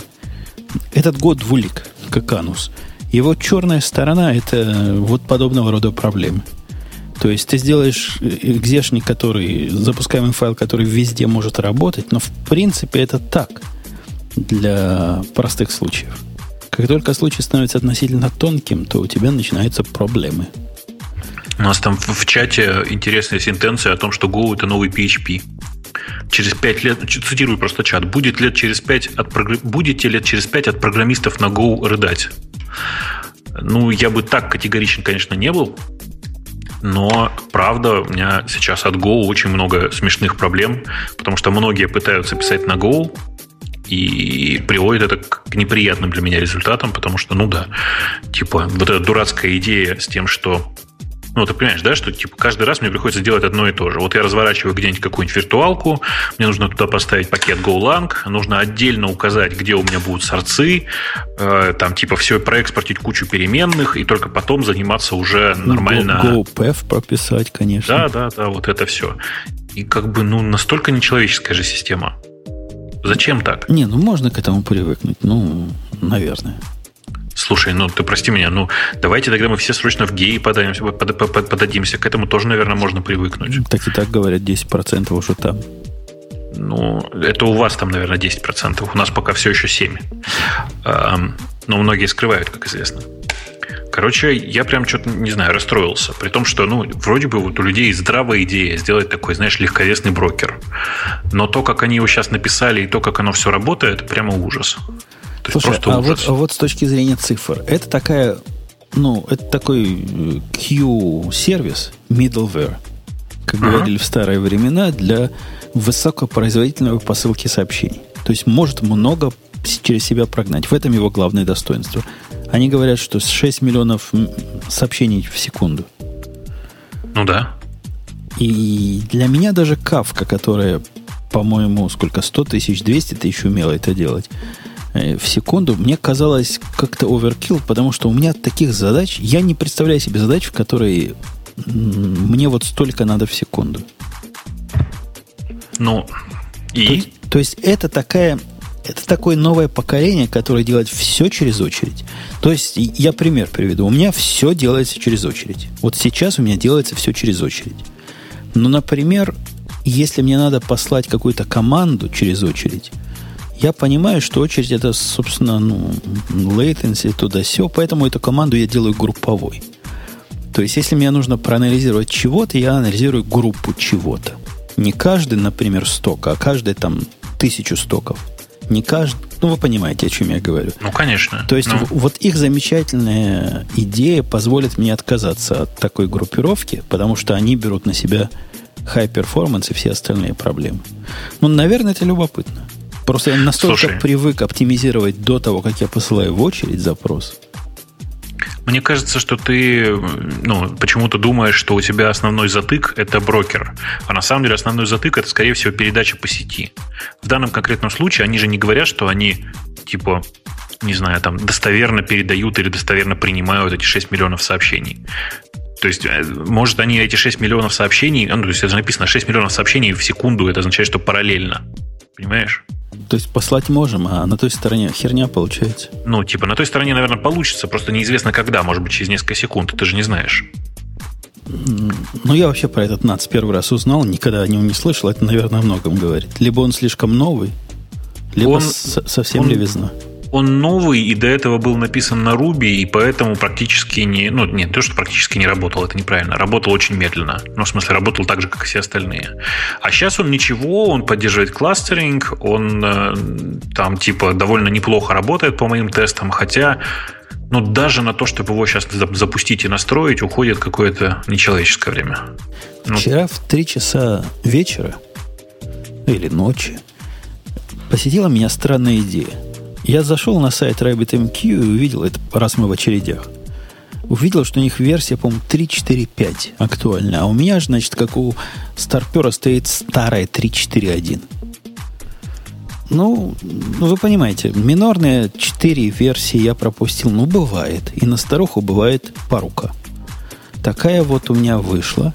Ну, думаю, сейчас обновлюсь. И с этого начались мои приключения, которые закончили в 6 утра. Между версией 3.4.1, минорное изменение, и 3.4.4, эти замечательные эм, люди поменяли полностью метод, каким они строят свой контейнер. Они поменяли то место, в котором, собственно, э, это мнесия, это называется, да, у них мнеса. а, амнезия, амнезия, да. Где А. эта амнезия сидит. Они поменяли то место, в котором ирландские куки сидят. Они поменяли настолько все, что к 6 утра, я к 6 утра, измученный попыткой поднять кластер опять, сказал, да я вас умоляю. И откатился обратно на старую версию, как было 2 часа назад. Я сдался, я не смог его перенести на минорную новую версию. Это я к тому, что, как говорил Хаус, верить никому нельзя. Это единственный контейнер, который я взял просто от них, потому что решил, что ну, эти чуваки, они на Ирланге могут. Они ж наверняка докер вкурили как следует. И я взял их контейнер. Единственный в моей инфраструктуре, где у меня сотни контейнеров, чужой. Больше я такой ошибки не сделаю. Понятно. Э, окей. Что там дальше у нас есть? Есть, есть, есть, есть, есть, есть.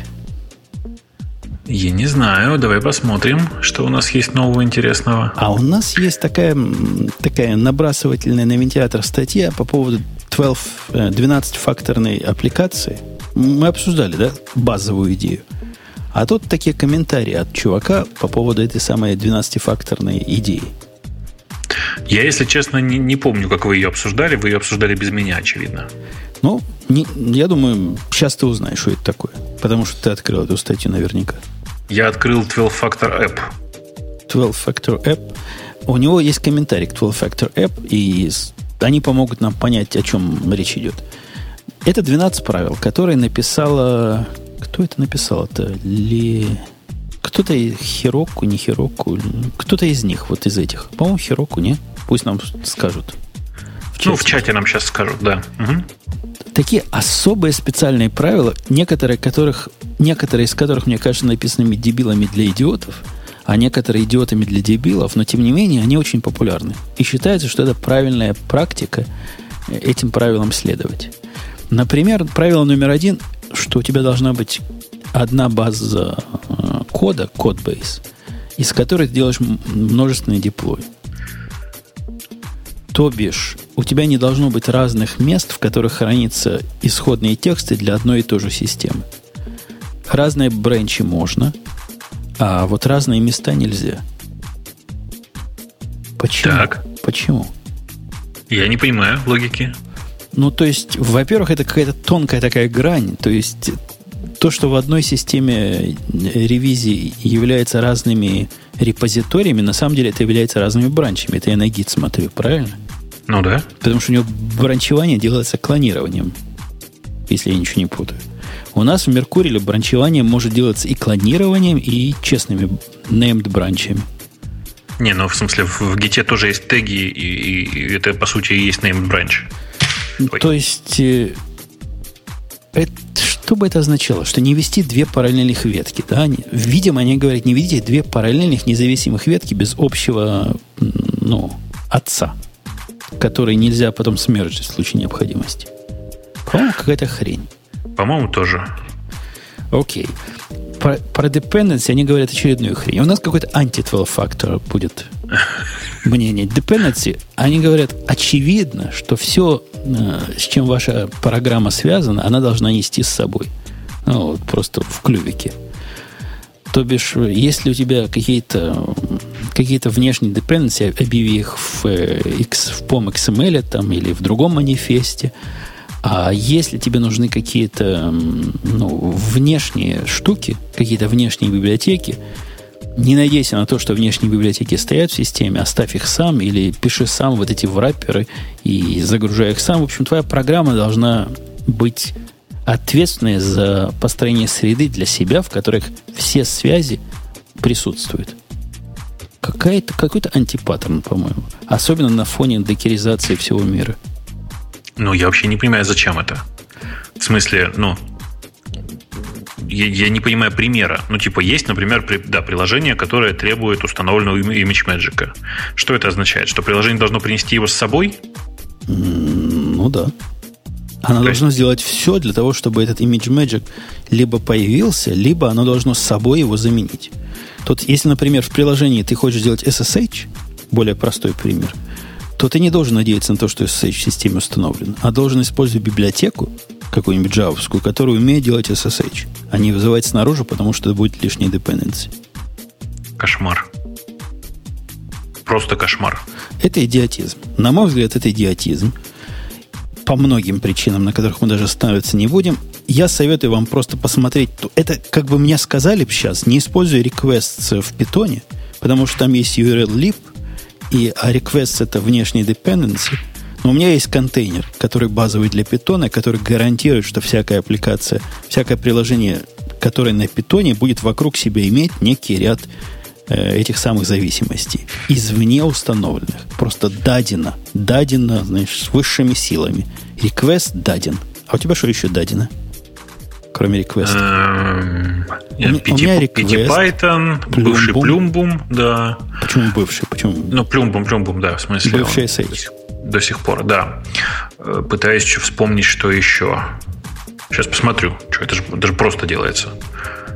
Ага. Берешь говоришь какой-нибудь там, я не знаю. Эм, это будет еще одна секция о полезном. Я открываю свой EC2 та-та-та, или Docker Base Image. И что я вижу? Я вот пишу pip freeze и смотрю. Значит, у меня почти везде стоит, очевидно, э, IPython по старой привычке. Надо туда PT-Python переложить. Подожди, это, меня... это ты прямо на, в своих контейнерах руками что-то запускаешь, поэтому тебе надо кайф. Ну, типа, я иногда запускаю что-то под IPython, потому что мне так удобнее. Это другая история. Ну да.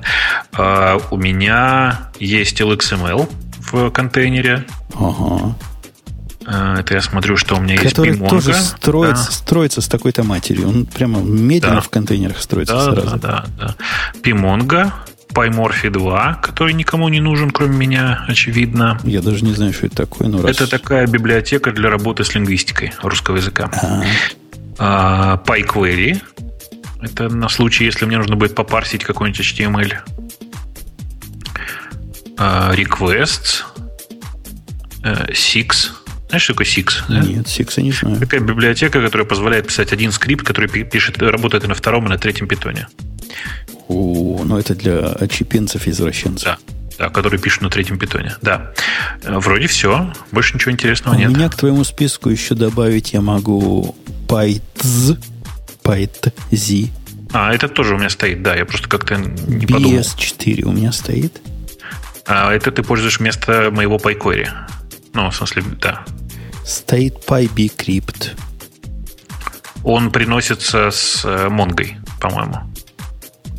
Когда-то по историческим причинам у меня то ли Монго без него не ставилось, то ли мне отдельно нужен был вне Монги. Я помню, да. Но стоит отдельно. И AWS CLI. А мне просто не нужно. Ну да. Поэтому... Вот, собственно, это малый джентльменский набор, который всякая программа, бегущая на питоне, может ожидать. И никаких dependency впендюривать не надо. Не надо всего этого решать на уровне вашей программы. Не надо решать весь мир. Как сделать весь мир лучше, когда его можно сделать лучше снаружи. Ну, видишь, у каждого свое, почему-то ему захотелось именно так. Я вот не понимаю, что зачем это нужно. Ты понимаешь, хотя бы идея какая-то есть, зачем? Ну да, но это ж Хироку. Тут ты заливаешь туда, а там ни хрена нету. Конечно, он же пустой. Теперь у них есть такой, такой стрёмный пункт, прямо, хотя я боюсь, ты со мной не согласишься. У них mm-hmm. есть пунктик. У этих всех обиженных э, гитхабом есть пунктик. О том, что конфиг никоим образом, никогда, то есть вообще никогда не должен быть частью твоего исходного кода. Конфигурационные файлы нельзя коммитить в репозитории. Ну, конечно, там пароль может быть случайно. И все параметры эти надо передавать через environment. У меня к тебе через вопрос. environment? Через это environment. точно хероку. Через environment. Это точно хероку. У меня к тебе вопрос. А как они попадут в environment? Ну, очевидно. И ты положишь их в BashRC, или там еще Подожди, а как они попадут в BashRC? То есть ты пропишешь их в, Руками. в Playbook да. ансамбле? Угу. А Playbook ансамбле ты не будешь никаких source репозиторий хранить? Ни, ни в коем случае. Ты что, там же пароли. Окей. А как вам такая, знаешь, я понимаю, революционная мысль. Ну, просто она, наверное, некоторых сведет с ума. А почему бы для того, чтобы хранить приватные данные, в том числе пароли и всяческие прочие конфигурационные штуки, не пользоваться своим приватным репозиторием. То есть не гитхабом, куда чувак недавно по ошибке читал эту страшную историю из-за бага в Visual Studio, он думал, что коммитит в приватный репозиторий, а в самом деле закоммитил в публичный. И что он туда унес? Ну, от него унесли 6 тысяч долларов за ночь с AWS, где бы он там ключики свои, все дела. Красиво. Красиво. Да, причем подтверждено, что это баг в э, Visual Studio, который уже починен, но у него была версия, которая еще до апдейта. Так, да. вот, так вот, я не понимаю, каким образом все эти конфиги замечательные, как бы они ни были сделаны, где бы они ни лежали в environment или нет, попадают на конечную машину. И любой способ попадания их туда, он подразумевает, что где-то есть их источник. Чем источник в виде э, системы ревизии, системы версий хуже, чем любой другой источник, чем моя файловая система? Я не, пони, я не понимаю, у меня диссонанс. Поясни мне. Да я тоже не понимаю. В смысле, с моей точки зрения, это бред. Ты в, любом случае где-то это будешь хранить. Нет, ты можешь придумать систему, по которой э, у тебя конфиг лежит в ну давай скажем, в закриптованном виде и раскриптуется при старте приложения по паролю. Даже это будет лучше. Но все равно у тебя будет конфиг где-то лежать, понимаешь? Ну да. То есть, если у тебя пароли не в голове, и ты не каждый раз делаешь SSH на свой конкретный сервер, вводишь, э, заходишь в него по ключу и вводишь из головы пароль, все остальные методы, в общем, не лучше, чем хранение в системе контроля ревизии. Угу. Окей. То есть это и не один я такой, который не понимает вот этой паранойи. Нет-нет, это у них с головой что-то. У них есть пункт про backing services, который говорит о том, что если твой сервер, твой сервис связан с чужими сервисами, например, там, я не знаю, с редисами, с монгами, то ты должен относиться к чужим сервисам так же трепетно, как к своим. Не Но, понял концепцию я же опять тоже небольшой специалист, я просто пытаюсь понять, что они могли этим сказать. Но вот если у тебя есть внешний сервис, ты ему также не доверяешь, как и своим. Ты его также мониторишь, ты его также параноидально смотришь на него, ты его также ограничиваешь. Если я перевожу это правильно, то я с этим полностью согласен. Нет особо никакой разницы, твой ли это э, сервис или чужой. Вот я поверил, видите, рэб. И как оказалось, все, все лгут. Ну, допустим, давай, допустим, что это нормально. Там, там еще есть какие-то бредовые? Или там их действительно 12? Там их 12, я пытаюсь этот самый посмотреть. Э, тут один пункт есть о том, что все, он с ними не согласен, а я согласен более чем полностью. Э, чуваки из э, э, Хироку говорят, что всякий сервис должен привязываться к порту. Другими словами, они говорят, не запускайте такие мета-сервисы, которые внутри себя несколько содержат и делают диспатч. Каждый должен честно сидеть на своем порту. Угу. То есть не пользуйтесь application контейнерами ни в каком виде. Ну, в принципе, это нормально. Я, я, я не пользуюсь. У меня отвращение от application контейнеров. Ну, я, я никакого жесткого мнения по этому поводу не имею, просто, видимо. Disposability, по-моему, полезное. То есть каждый сервис, если, если упало нечто, то хорошо бы, чтобы это нечто можно было выбросить, а все остальное продолжало работать, если этих нечто больше, чем один. Ну, это, собственно, а здравый мысль, смысл.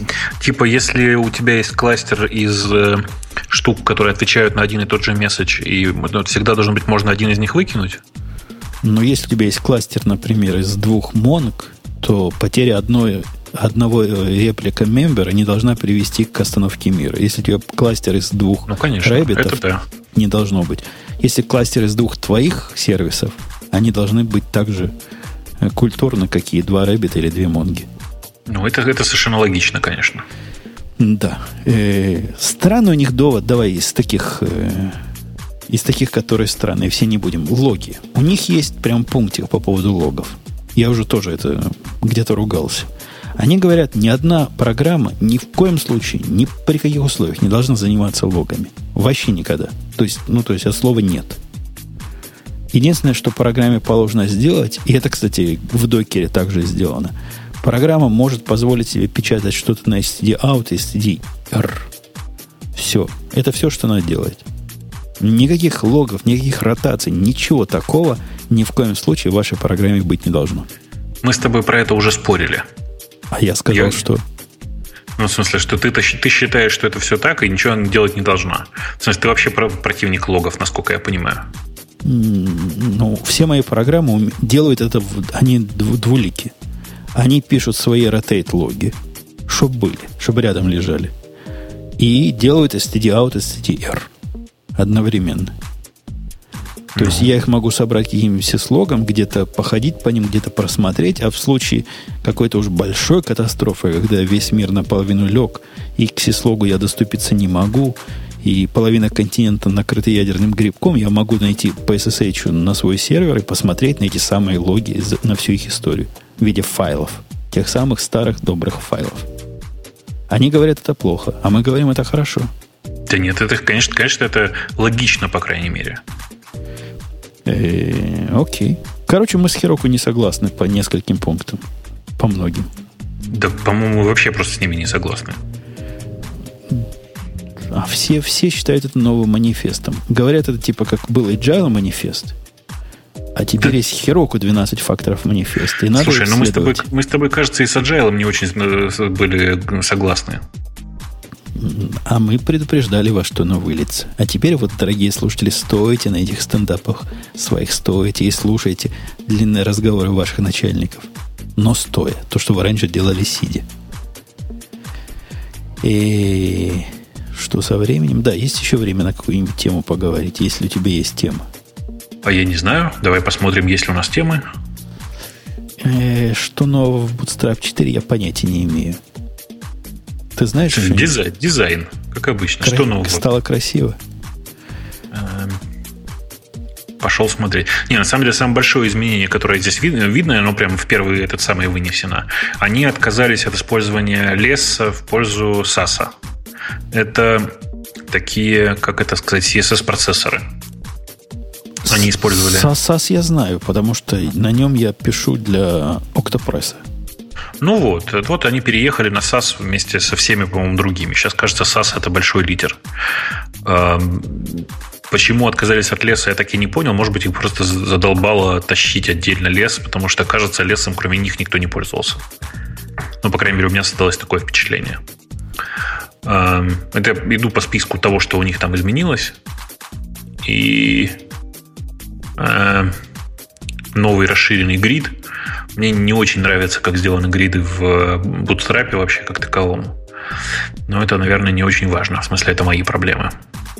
Э, типа отдельная поддержка Flexbox, Flexbox э, отказались от использования Glyph Icons. Ну, окей, хорошо. О, вот самое важное. Женя, отказались от поддержки E8. Как же мы раньше жили с поддержкой E8? Ну, как-то, видимо, кому-то еще нужно было. Я вот не понимаю. Окей. О, на, наш китаец тут недавно тики засобмитил. А, о таком странном, о том, что AE8 в мультимониторной конфигурации с Bootstrap 3, как, там страшное дело. А теперь все, теперь у него нет проблем. Bootstrap 4 вообще не будет работать с этим совсем. Э, чего еще нового? Новый интерфейсный элемент, который называется карточка. На самом деле это бесполезно. Мы сейчас этим перечисляем. А, слушай, они отказались от старого-старого доброго normalize.css в точку reboot.css. В смысле, ну, типа reset CSS, а у них теперь будет через классический reboot CSS делаться теперь уже. А, п -п -п -п -п. Enhanced Media Queries, что, очевидно, нужно для лучшей поддержки, как это называется, responsive design, в смысле для лучшей работы в, с разными режимами экранов, с разной шириной экранов или там, высотой. Эм, кажется, что все. Да, JavaScript плагины были переписаны. Ура!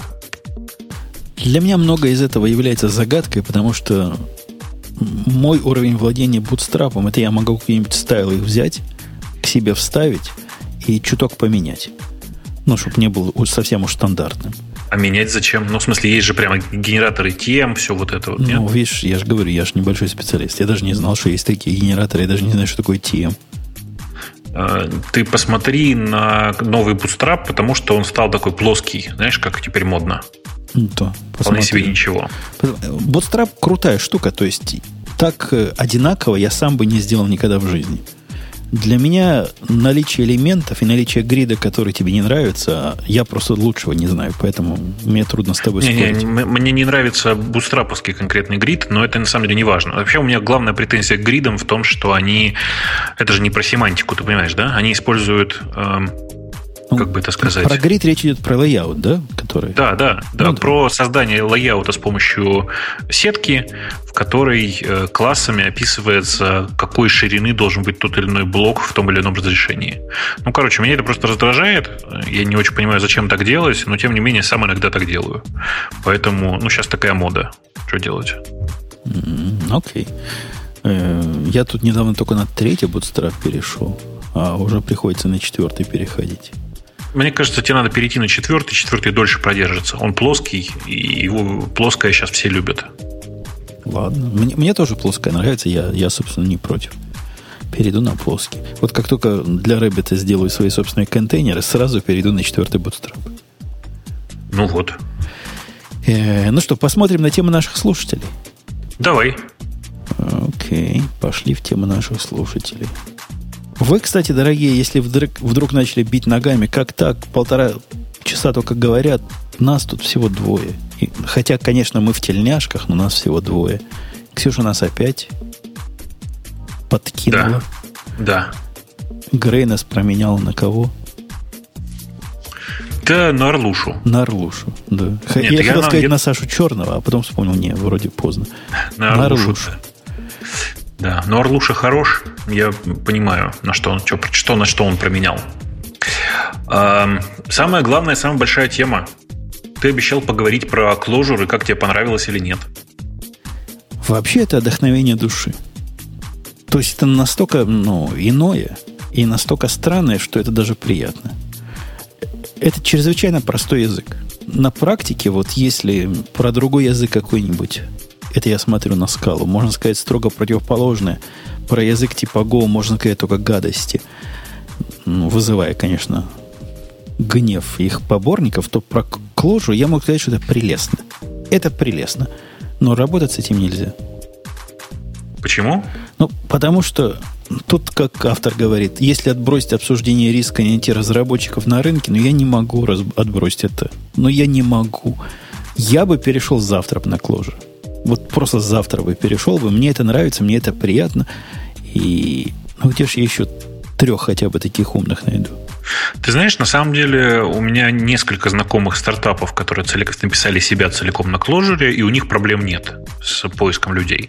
Но они, видишь, ищут не людей с индустриальным опытом, а людей с опытом, с желанием программировать на Clojure. Так что это немножко, немножко разница. Ну и они все-таки в долине, а не у вас там на Чикагщине, где, в основном нормальные обычные люди живут. Может, действительно, рынок это, конечно, клажуристов мал, но может они действительно не востребованы, и я смогу найти хороших, черт его знает. Мне кажется, сейчас на Clojure сильно легче найти людей, потому что Clojure, типа, он такой, ну, он на нем приятно писать. Есть много людей, которые хотели бы этим заниматься на работе. И поэтому, в общем, неплохо все. При этом, а ты прям ты так ты пописал или ты просто посмотрел? Ну, так, чуток пописал. Так, чтобы почувствовать в пальцах, что там, то, что мне там... показалось, так оно и есть. Ага. Там просто есть много всяких штук, типа есть, например, протоколы, э, ну, которые прям, на которых, которые приятно смотреть, и которые такой прям синтаксический сахар тебе делают для всяких твоих решений, что прям, ну, очень сложно потом от этого отказаться. Вообще, Clojure — это дорожка в одну сторону. Начинаешь на этом писать, и все остальное просто прям противное становится. О, да. Тут, понимаешь да. ли, я после того, как эм, как тебе это понятнее объяснить? Ты представляешь, что такое коллектор? Ну да. То есть это такая штука, которая работает в reduce фазе, да? Ну. Ну, я не знаю, как это в других языках называется, но в Java эта штука есть там, есть делаешь мэп, а потом после мэпа можешь делать reduce, который можно сделать при помощи коллектора, который может внутри себя редюсить что-то. Так вот, попытаясь, я сделал такой, как бы паттерн стратегии, ну, в функциональном его проявлении, где разные виды обработчиков посылают в эту самую цепочку разные коллекторы.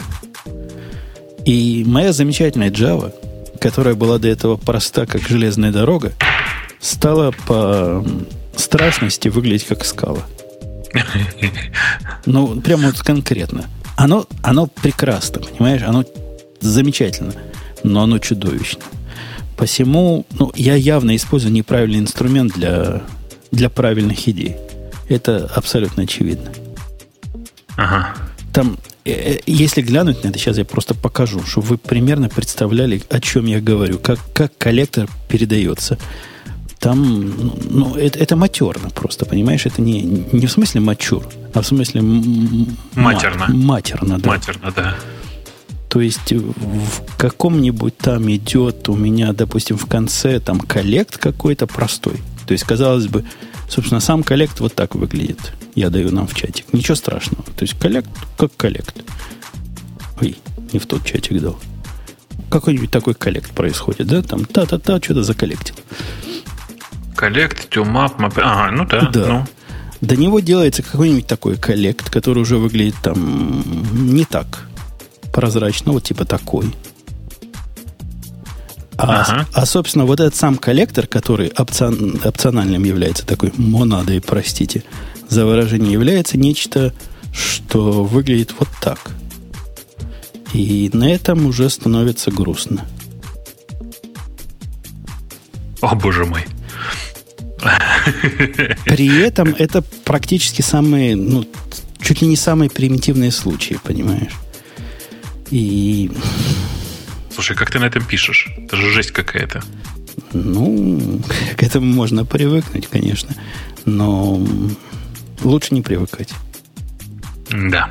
Реализация самого коллектора вполне логичная, но просто как... Ну, сейчас я покажу какой-нибудь вам кусочек кода. Вот такой, да, например. Слушай, ну... Вот сам коллектор простой, но одно его описание, ну, это Слушай, нет, я все понимаю, но просто если то, что внутри все логично, это понятно.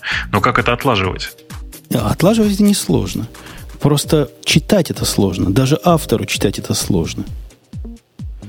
жесть. Просто жесть, Женя. Ну, жестковато. Я, я поэтому и говорю, что язык не очень подходит для таких конструкций. Да. И... Ну, короче, да. А, а Clojure прям приятный. Просто приятный.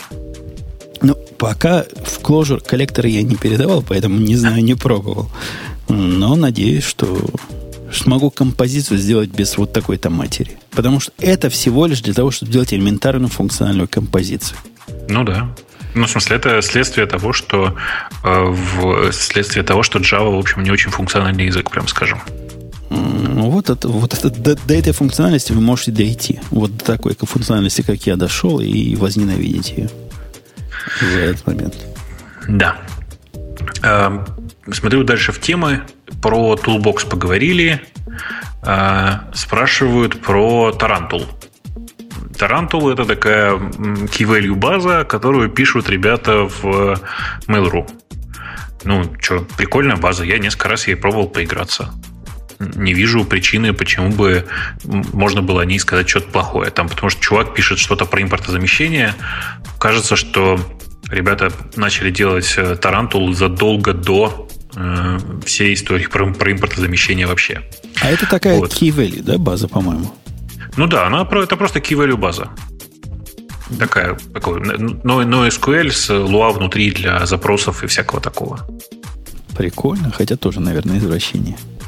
Не, не, извращение то еще, но работает она хорошо. Ну, то есть те, те попытки мои, которые были, а это было как-то очень странно, типа там, я уже не помню, там была какая-то версия типа 1.1, потом мы выпустили 1.2, которая была, ну, как-то очень мало совместима с предыдущими. Ну, вот, типа, что-то так, пару лет назад или год назад, что ли, я уж не помню.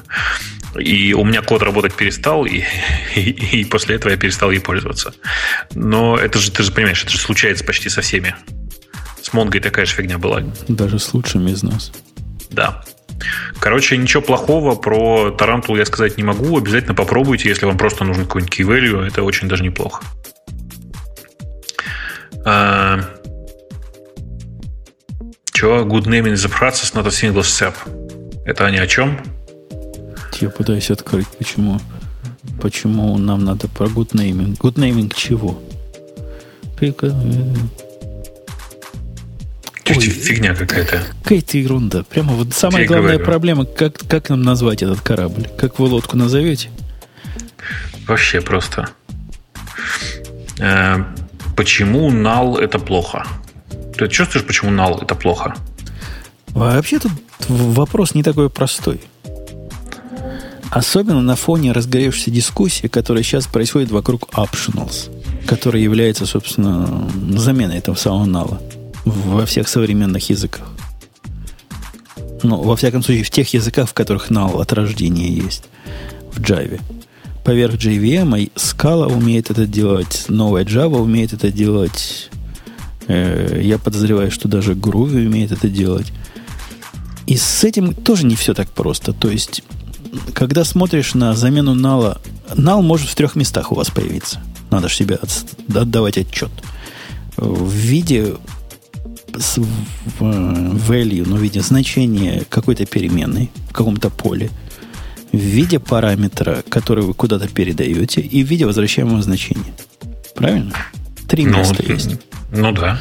Казалось бы, что все эти три места вполне разумно было бы окрутить optional, ну, опциональным типом и забыть о проблеме с налами. Однако это довольно геморроидальное решение. Я просто пытаюсь понять, а зачем тебе optional? Это в смысле, тебе нужно maybe монаду, да? Ну да, optional это и есть maybe монада. Ага. То есть везде используйте ее. Во всяком случае, в Java мире сейчас большая дискуссия, хорошая эта идея или нет. И чувак, который... Э, кто-то из чуваков, который, по-моему, optional и ввел в Java 8, говорит, что идея иметь поля, которые optional, это плохая идея. Почему? Потому что я не помню аргументации, но в статье, которая была и которую мы не обсудили, автор говорит, что ты этим сам себе не доверяешь. То есть ты не просто как э, показываешь, показывая API, пытаешься сделать красиво, а пытаешься сделать красиво внутри себя, не доверяя самому себе, что ты не способен налы правильно обработать. Я не знаю, как он, но я себе не доверяю. Ну, в смысле, это нормально не доверять себе. Программист, который не доверяет себе, это нормальный индустриальный программист. То есть, Мы если, для этого если тесты пишем. Что-то может пойти не так, так оно пойдет не так. В какой-то момент я, я забуду, что оно, это поле null, это его значение, которое означает нет значения. Причем эти налы, они же стрёмные такие суки, простите за выражение. Их не, не везде можно применить. То есть, казалось бы, с точки зрения логики, у тебя ну, у всякой перемены может, может быть значение или не значение. Но, к сожалению, в языках типа Java есть примитивные типы.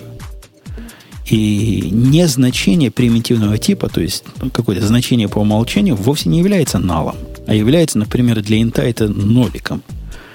То есть, если мы пойдем в сторону null использовать для передачи вот этого третьего состояния особого – то нам надо отказаться от всех примитивных объектов вообще везде.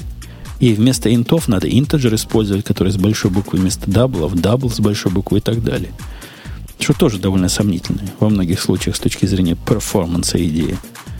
Мне не кажется плохой мыслью использовать приватные поля, которые optional. Если они на самом деле семантически могут быть, могут быть, а могут и не быть. Но в этом, собственно, и смысл. К чему себя ограничивать?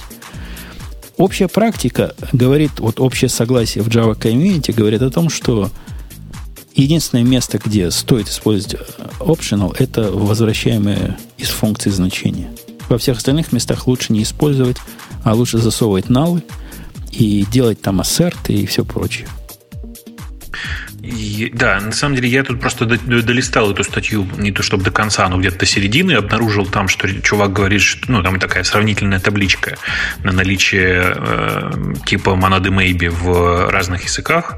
Э, и там категорически неправильно про питон, потому что на самом деле я всем говорю, что нужно не PyMonad использовать. Там есть такой модуль, который называется PyMonad, в смысле PyMonad. Э, на самом деле нужно использовать не его, а модуль, который называется Husk. Я сейчас пришлю ссылку в наш чатик. Это такая, такая очень прикольная история. Они, это такие ребята, которые сделали многое, ну, самое важное из Haskell в питоне. На самом деле, самое важное в Haskell это, на самом деле, не, конечно, не, не maybe вовсе, для меня, по крайней мере, а то, как они работают с э, списками. У них же, знаешь, да, бесконечные списки в Haskell, такие классические математические. И это прям очень клево. Вот они это сделали, и я прям очень доволен. То есть можно прям такие штуки использовать, ну типа, а, вот я сейчас в чатик кину. Вот, вот это вот будет список, который, ну, понятно, да, он, он динамический, он на ходу формируется, в памяти занимает вовсе не столько места. Но в, в наших языках вот называется это стримами. Ты можешь сделать стрим of range. Не-не, конечно, ты в питоне точно так же можешь генератор сделать и все такое, но это просто синтетический сахар такой. Э, кто-то пишет, что самое важное в Haskell то, что он компилируется в нативный код, и перенести это в Python нельзя. На самом деле есть несколько компиляторов для Python, многие из них работают чрезвычайно неплохо, прямо скажем. Ну, то есть мне прям нравится. Вы можете, не знаю, посмотреть на какой-нибудь, сейчас я вам сейчас я покажу. Сейчас. Есть такой Пока ты а, ищешь. Да. А, тут есть такое мнение, я его на днях читал, что у питона проблемы. В смысле? Ну, там, там автор так с глубины идет. Он говорит, проблемы начались с, э, с переходом с питона 2 на питон 3, несовместимость, все дела, TRPR10 дыр. А сейчас они стали особо популярными, проблемы эти, и болезненными из-за того, что масса питонистов переходит на Go и бросают этот тонущий корабль. Но на самом деле ничего этого не происходит, если коротко. Аудитория питонистов, набор количество питонистов адекватных все растет и растет. Это прямо радует. А, бегут на Go те early adopters, которые действительно когда-то очень-очень давно сели на питон, ну и это очевидно, что им нужно на что-то переходить. Невозможно 20 лет подряд писать на одном языке, бесит. Mm. Так что ну, я дал ссылку на Ньюитку, который один из неплохих компиляторов, на мой взгляд. Прям приятных. Вот. А, и, ну, на самом деле, таких компиляторов не один. В общем, такой проблемы нет. Окей. Да, что у нас еще в темах-то было? Пытаюсь вернуться в темы. Ты, ты ж в них ходил. А я пытаюсь тоже их открыть. Я что-то куда-то пролистнул их. У меня тоже в, таби, в, таби, в табиках. Эм, у тебя в проекте, кроме MongoDB, используются другие DB? О, я читал эту статью. Там же автор дает этого вопроса ссылку на другую статью. Во-первых, да. То есть, отвечая прямо на вопрос, используется. Используется в одном проекте. Ни в одном проекте не используется вот Мария или MySQL в виде вот э, Марии или MySQL. Везде используется RDS. Один RDS в виде Авроры уже даже есть. Один RDS в виде совместимости с MySQL, вот тот самый, который называется MySQL Engine, и пара RDS с PostgreSQL. Все это для старых проектов. Все новые проекты на Монге. Все. Я тут провожу интересный эксперимент. Знаешь, что такое Elasticsearch, да? Да. Вот у меня в одном месте вместо базы данных используется Elasticsearch. И как оно тебе? Ну, кроме того, что это очень страшно, потому что одним жестом можно удалить все данные, э, да нормально. Ну, понятно, что там данные не очень ценные, я их все дублирую отдельно в файлики, и потом можно будет восстановить. Но сам факт. Я, короче, э, попытался ну, короче, это уникальный совершенно опыт, потому что ты никогда не знаешь, э, какой документ тебе будет возвращен по запросу, потому что запросы ты делаешь поиском. И это прям прикольно. То есть прям прикольно. У, у меня была область, вот я писал э, инфраструктуру для логинга распределенного, и у меня в этой области вполне Elasticsearch просился. Ну? Я так покрутил, покрутил, повертел и понял, что мне дешевле на Монге это сделать. В смысле, full text search на, на Монге или чего?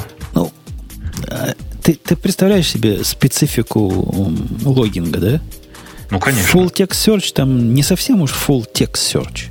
Он такой особый вид э, поиска, который, во-первых, редко нужен, во-вторых, даже Монго с ним справляется. Ага, я тебя понял. Ну так э, ты просто пытался использовать, во-первых, не Elasticsearch, а Logstash вместе с Elasticsearch, очевидно. Не-не, я, Logstash я попробовал, мне он не понравился, я свой сел писать. И когда я писал свой, я думал, собственно, как они сделать. Они, они же делают это через, э, через Elasticsearch, насколько я знаю. Все, во всяком случае, кого я пробовал, делают через Elasticsearch всякий полнотекстовый поиск. Либо вообще не делать ничего, а дать Монге этим заниматься. И оно на практике, ты понимаешь, на практике оно достаточно хорошо получилось. При том, что количество данных, которые у меня сейчас там есть, 50 гигабайт сжатых. Но если разжать эти 50 гигабайт, там дофига логов этих получится. И, ну, почти все работает. За исключением с разных, знаешь, странных штук. Некоторые слова лучше не искать. А то no. Ну. вся Монго зависнет. Лучше uh-huh. не пытаться. Например, слово дебаг большими буквами ни в коем случае не ищите при помощи э, монговского полнотекстового серча. Есть другие волшебные слова, которые тоже не надо искать.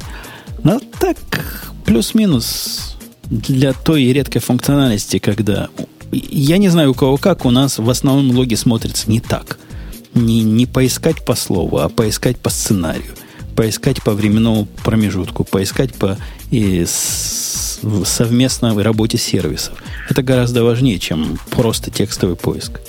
Но тогда тебе очевидно, конечно, проще это делать на Монге. Потому что ты работаешь не с э, логами в чистом его представлении, а с данными вокруг логов. Ну, это же другая история. Ну да, ну да, ну да. Ну да, ну да, ну да. А, еще в статье, там статья автора, которая как бы должна позор на нас нагнать. Ты не читал ее? На Хабре она была. Вот эта, которая mm-hmm. приводится она, ну, как бы помягче сказать, она немножко бредовая. Автор рассказывает о своем опыте. Он говорит, что у него три года опыта с Монгой, и он пишет, значит, с PyMongo драйвером с Монгой кучу вещей. И он рассказывает, как в Монге все плохо. Я там ему намекнул. Я даже пошел, написал комментарий. И главная его проблема, знаешь, в чем? В том, что он поднимает реплика сет на AWS – и когда у тебя отваливается мастер, ну, он не отваливается, но выбивает. Терминейт ему делает, мастеру, инстансу. Его клиент не понимает э, этой проблемы и зависает на этом коннекте. Я ему там намекнул, говорю, чувак, Попробуй сделать то же самое, только без AWS. Вот увидишь, как тебе результат совсем другой будет. Он говорит, не-не, не хочу пробовать, потому что я хочу именно в AWS. Я ему дальше намекнул, говорю, смотри, любая программа в AWS, которая сидит и слушает на каком-то порту, при таком способе вбивания ничего не пошлет клиенту. Клиент будет как дурак сидеть на этом коннекте, ему сокет не закроется, понимаешь? Это, я так понимаю, это специфика их э, реализации сетевого стека. Ага. Там же все сложно. Посему там есть всякие сердцебиения, всякие разные штуки. Я не знаю, насколько в PyMongo это уже есть, но в Java драйвере версии 3 можно сказать, что стучи туда время от времени. И есть способ обойти это и, и правильно решить. Ну, как-то он меня не слышит. Поэтому... В общем, он сказал, что я идиот, и... И ну, не лечишься. Ну, ну, ну ладно, ну идиот я. Так, что там еще у нас интересного есть? А, опять поднимают тему Scalaway, которую мы с тобой обсуждали. Scalaway, помнишь? Про армовские сервера. А, ага, ага. Оно прикольно, а, только бесполезно. Не-не, они прикольные. Вот, например, почему. Ну, почему бесполезно? Потому что у них Слушай. перекос. Это такая странная перекошенная модель, для которого есть рынки, но они какие-то очень специальные. В смысле перекоса я имею в виду, что у них сильно э, storage мощнее, чем CPU и память. Слушай, ну ты как маленький. Это специальный VPS, специальный VPS для того, чтобы на них поднимать VPN. Зачем тебе на VPN надо 50 гигабайт сториджа? Мне вообще не нужно сториджа. А Просто у них, у них цены пере, такие. У них перекос в сторону сториджа. Эта штука замечательная, если мне надо порнуху раздавать. Мне mm-hmm. так кажется. Да не, зачем? На самом деле, ты-то можешь свой... Э, как у тебя SyncThing же, да, используется для этого самого? Вот в качестве сториджа SyncThing использовать на своей машине. Окей, okay, окей. Okay. Что такое? Это, это не стоит 3 фунта, да? 3 фунта это... Что получается? Примерно 5 долларов. Ну, короче, баш на баш. Ну, когда SyncThing будет э, эти 50 гигабайт индексировать, ты, ну. ты за это время забудешь, как тебя зовут и и кто твоя последняя невеста. Но, тем не менее, концепция неплохая, чего уж говорить-то. Неплохая, но перекос. Вот мне кажется, при такой более чем скромной процессорной мощности, такие объемы сториджа это какой-то диссонанс. То есть, ну. если бы они сделали... Сейчас они сколько? 2,50 стоит евро, да? Чего 2,50? Ну, вот за, за эту штуку. Сколько она стоит штука? Штука в месяц. Ну, примерно так, да. Примерно так. Если бы они сбросили, например, половина евро и дали бы всего 10 гигабайт вместо 50, получилась гораздо, по-моему, более балансированная конфигурация. Ну, я бы вообще отказался там от сториджа и сказал бы, дайте мне, пожалуйста, 10 гигов. Да, ну там хорошо, 5, неважно. Просто потому что мне нужна машина, а все остальное я докуплю, если надо будет. Вот это было бы прям сказка. Окей. Okay. И пусть за евро продают. Надо кому-то перейти барьер евро. А потом уже и замахнемся на барьер одного рубля. За один цент, то есть продавать, да? Ну, хорошо, ладно. Да-да-да-да-да. Кавка в очередной раз присылает ссылку на Crystal Lang. Ребята, я не знаю, что про него обсуждать. Мне не нравится синтаксис Ruby. Там правильно написано, что у нас в чате кто-то написал рубероидный синтаксис. Ну, вот это именно оно. Crystal это прикольная концепция, это компилируемый язык, который по синтаксису сильно похож на Ruby, что меня страшно бесит. А кого не бесит? Кроме тех, кто есть, любит Ruby. Есть люди, которым нравится Ruby. Эм, э, Ба-ба-ба-ба-ба. Это я просто пытаюсь пролистать. Э, про то, что Android Wear теперь поддерживает iPhone, мы поговорим в следующем выпуске, очевидно. Э, ReactOS Hackfest как ты пропустил такое? Я не пропустил, я дал ему свой Чего жесткий дал? комментарий. Сказал, последнее предупреждение. Изобретатели вечных двигателей не получают патенты в нашем бюро. Ох. Не, ну жестоко, ну, но справедливо. Согласен. Я считаю, что да, да. Да. Как-то прямо жестко ты ответил. Па-па-па-па-па. И, по-моему, все, ты знаешь. По-моему, больше там ничего интересного нет. Да, про кавку, несмотря на то, что второй раз человек спрашивает вопрос на иностранном языке, мы не поговорим. Это долгая история, это очень прикольная тема. Но это не на пять минут разговора. Там... Да, да. Но это прикольно. Это прикольно. И, но тем не менее, мы... Ты тоже на, на, на кролике. Конечно. Как, как и все нормальные люди, в том числе и англичане. Почему англичане? Это из э, какого-то старого монолога. По-моему, кто же был? Кто, кого-то из юмористов из, из тех лет. Ужас.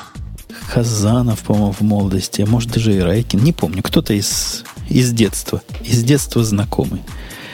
И, окей, ну что, на это и, или у нас есть еще что? Нет, вроде ничего больше нет. А у нас была в темах кокпит. Ты видел такую балалайку? Это как вебмин, только для нового поколения бездельников. Нет. Ну, прикольно. Оно, во-первых, Red Hat его пилит. То есть это не какие-то пацаны на улице. А оно умеет, значит, со всякими, со всякими штуками современными, с контейнерами работать, прикинь. Но для тех, кто этот самый command line не осилил, может, а самое оно. Beginner Friendly Server Administration Tool. Ага. То есть, дорогие слушатели, если у вас действительно докер, инспект, там еще 50 флагов действительно пугают, как они могут напугать на первый взгляд. Так вы посмотрите на это дело. Может, там чего полезного найдете. О, я перенес регистри на регистри версии 2. Я ж герой недели. Мне же надо выдать гембелевскую премию за это. Какую? Ну, Нобелевскую не дадут, хотя бы Гембелевскую, чтобы да. А, Гембелевскую, все, да. я услышал. Это, я вам докажу еще, доложу еще тот квест. Это прямо вообще конкретная, как это называется, не чернуха, а Какое-то слово есть такое. Порнуха? Не порнуха. Ну, в общем, это серьезное, серьезное испытание нервной системы, я вам доложу. Они ж несовместимы между собой. Я про регистри докера говорю. Ну? А чувак, который написал скрипт, в докере есть чувак. Вот, чувак, если ты слышишь, приходи к нам, мы с тобой на любом языке поговорим, потому что эти слова я даже по-японски знаю, которые хочу тебе сказать. Он написал скрипт, скрипт на баше, который занимается переносом с версии 1 на версию 2. При этом этот человек явно альтернативно одаренный. Ты не поверишь, что он сделал. Ну? Первый шаг. Твой скрипт, написанный на баше, делает из твоего репозитория версии 1 пул всего, что там есть. Всех версий локально. При, при этом ему абсолютно пополам. Сколько там у тебя диска, не сколько он будет делать, пока не упадет. То есть при большом репозитории ты сам понимаешь, какая-то прикольная акция. Да Ладно, уж. я это выучил, дал это инстансу 300 гигабайт, на всякий случай мне всего 100 надо было, он дал 300, мало ли, может он так разархивирует. Оно работает, работает, работает. Потом говорит, так, готов к переносу. Ну, я иду в хост, сменяю, значит, на новый. Ему надо, чтобы имена одинаковые были, а то потом будет плохо. Он говорит, сейчас начинает пушить, пушить, пушить. В конце пуша говорит, о, я сейчас, я все запушил, все круто. Я уверен, все нормально. Ну, это он так про себя думает. Ну, чувак, который на баше писал. Поэтому я сейчас удалю все имиджи, которые я до этого два дня пушил. И удаляет. Ну, согласись, мы бы с ним могли по-японски поговорить. Нет, слушай, ну это жесть какая-то. Да, да. Это официальный продукт докера. Это не, не пацан с улицы писал. Не, это серьезная вещь. Посмотрите, докер-мигратор называется. Я боюсь, что это все-таки пацан с улицы просто по заказу докера. У меня другого варианта нет. Ну, может, да, какой-то хакатон был. Кто, кто быстрее напишет средства для переноса с версии 1 на версию 2, которые мы, чудило мудро, сделали несовместимыми между собой полностью. Да. Ну что, на этой оптимистической ноте я напомню, что у нас был генеральный спонсор, который, я надеюсь, заиграет в этот раз. Был Бобук, который хоть не спонсор, но тоже хороший человек. Ну, я, конечно же, в каком-то смысле спонсор, ведь я датирую огромное количество своего времени. И взамен на что? Взамен ни на что. Исключительно на вашу любовь, которую от вас, дорогие слушатели, в комментариях получите только в прилетной погоде и, при особ, по особой просьбе можно. И то, ты понимаешь, Бобук, пару подкастов назад ни тебя, никого не было. Я набрал команду добровольцев. И что ну. ты думаешь, эти, эти гады, то есть слушатели, сделали?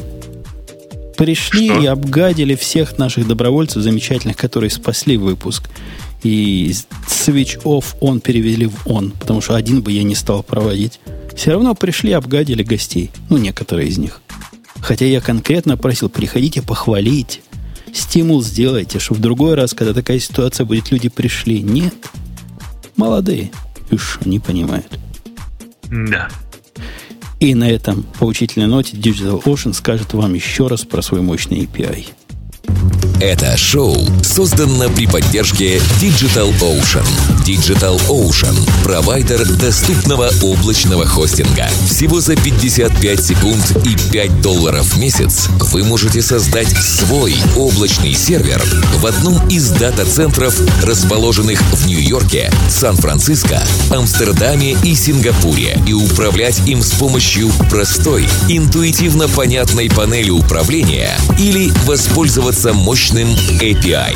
Начните прямо сейчас. Введите промокод радиодефис при регистрации и получите 10 долларов бонуса на аккаунт.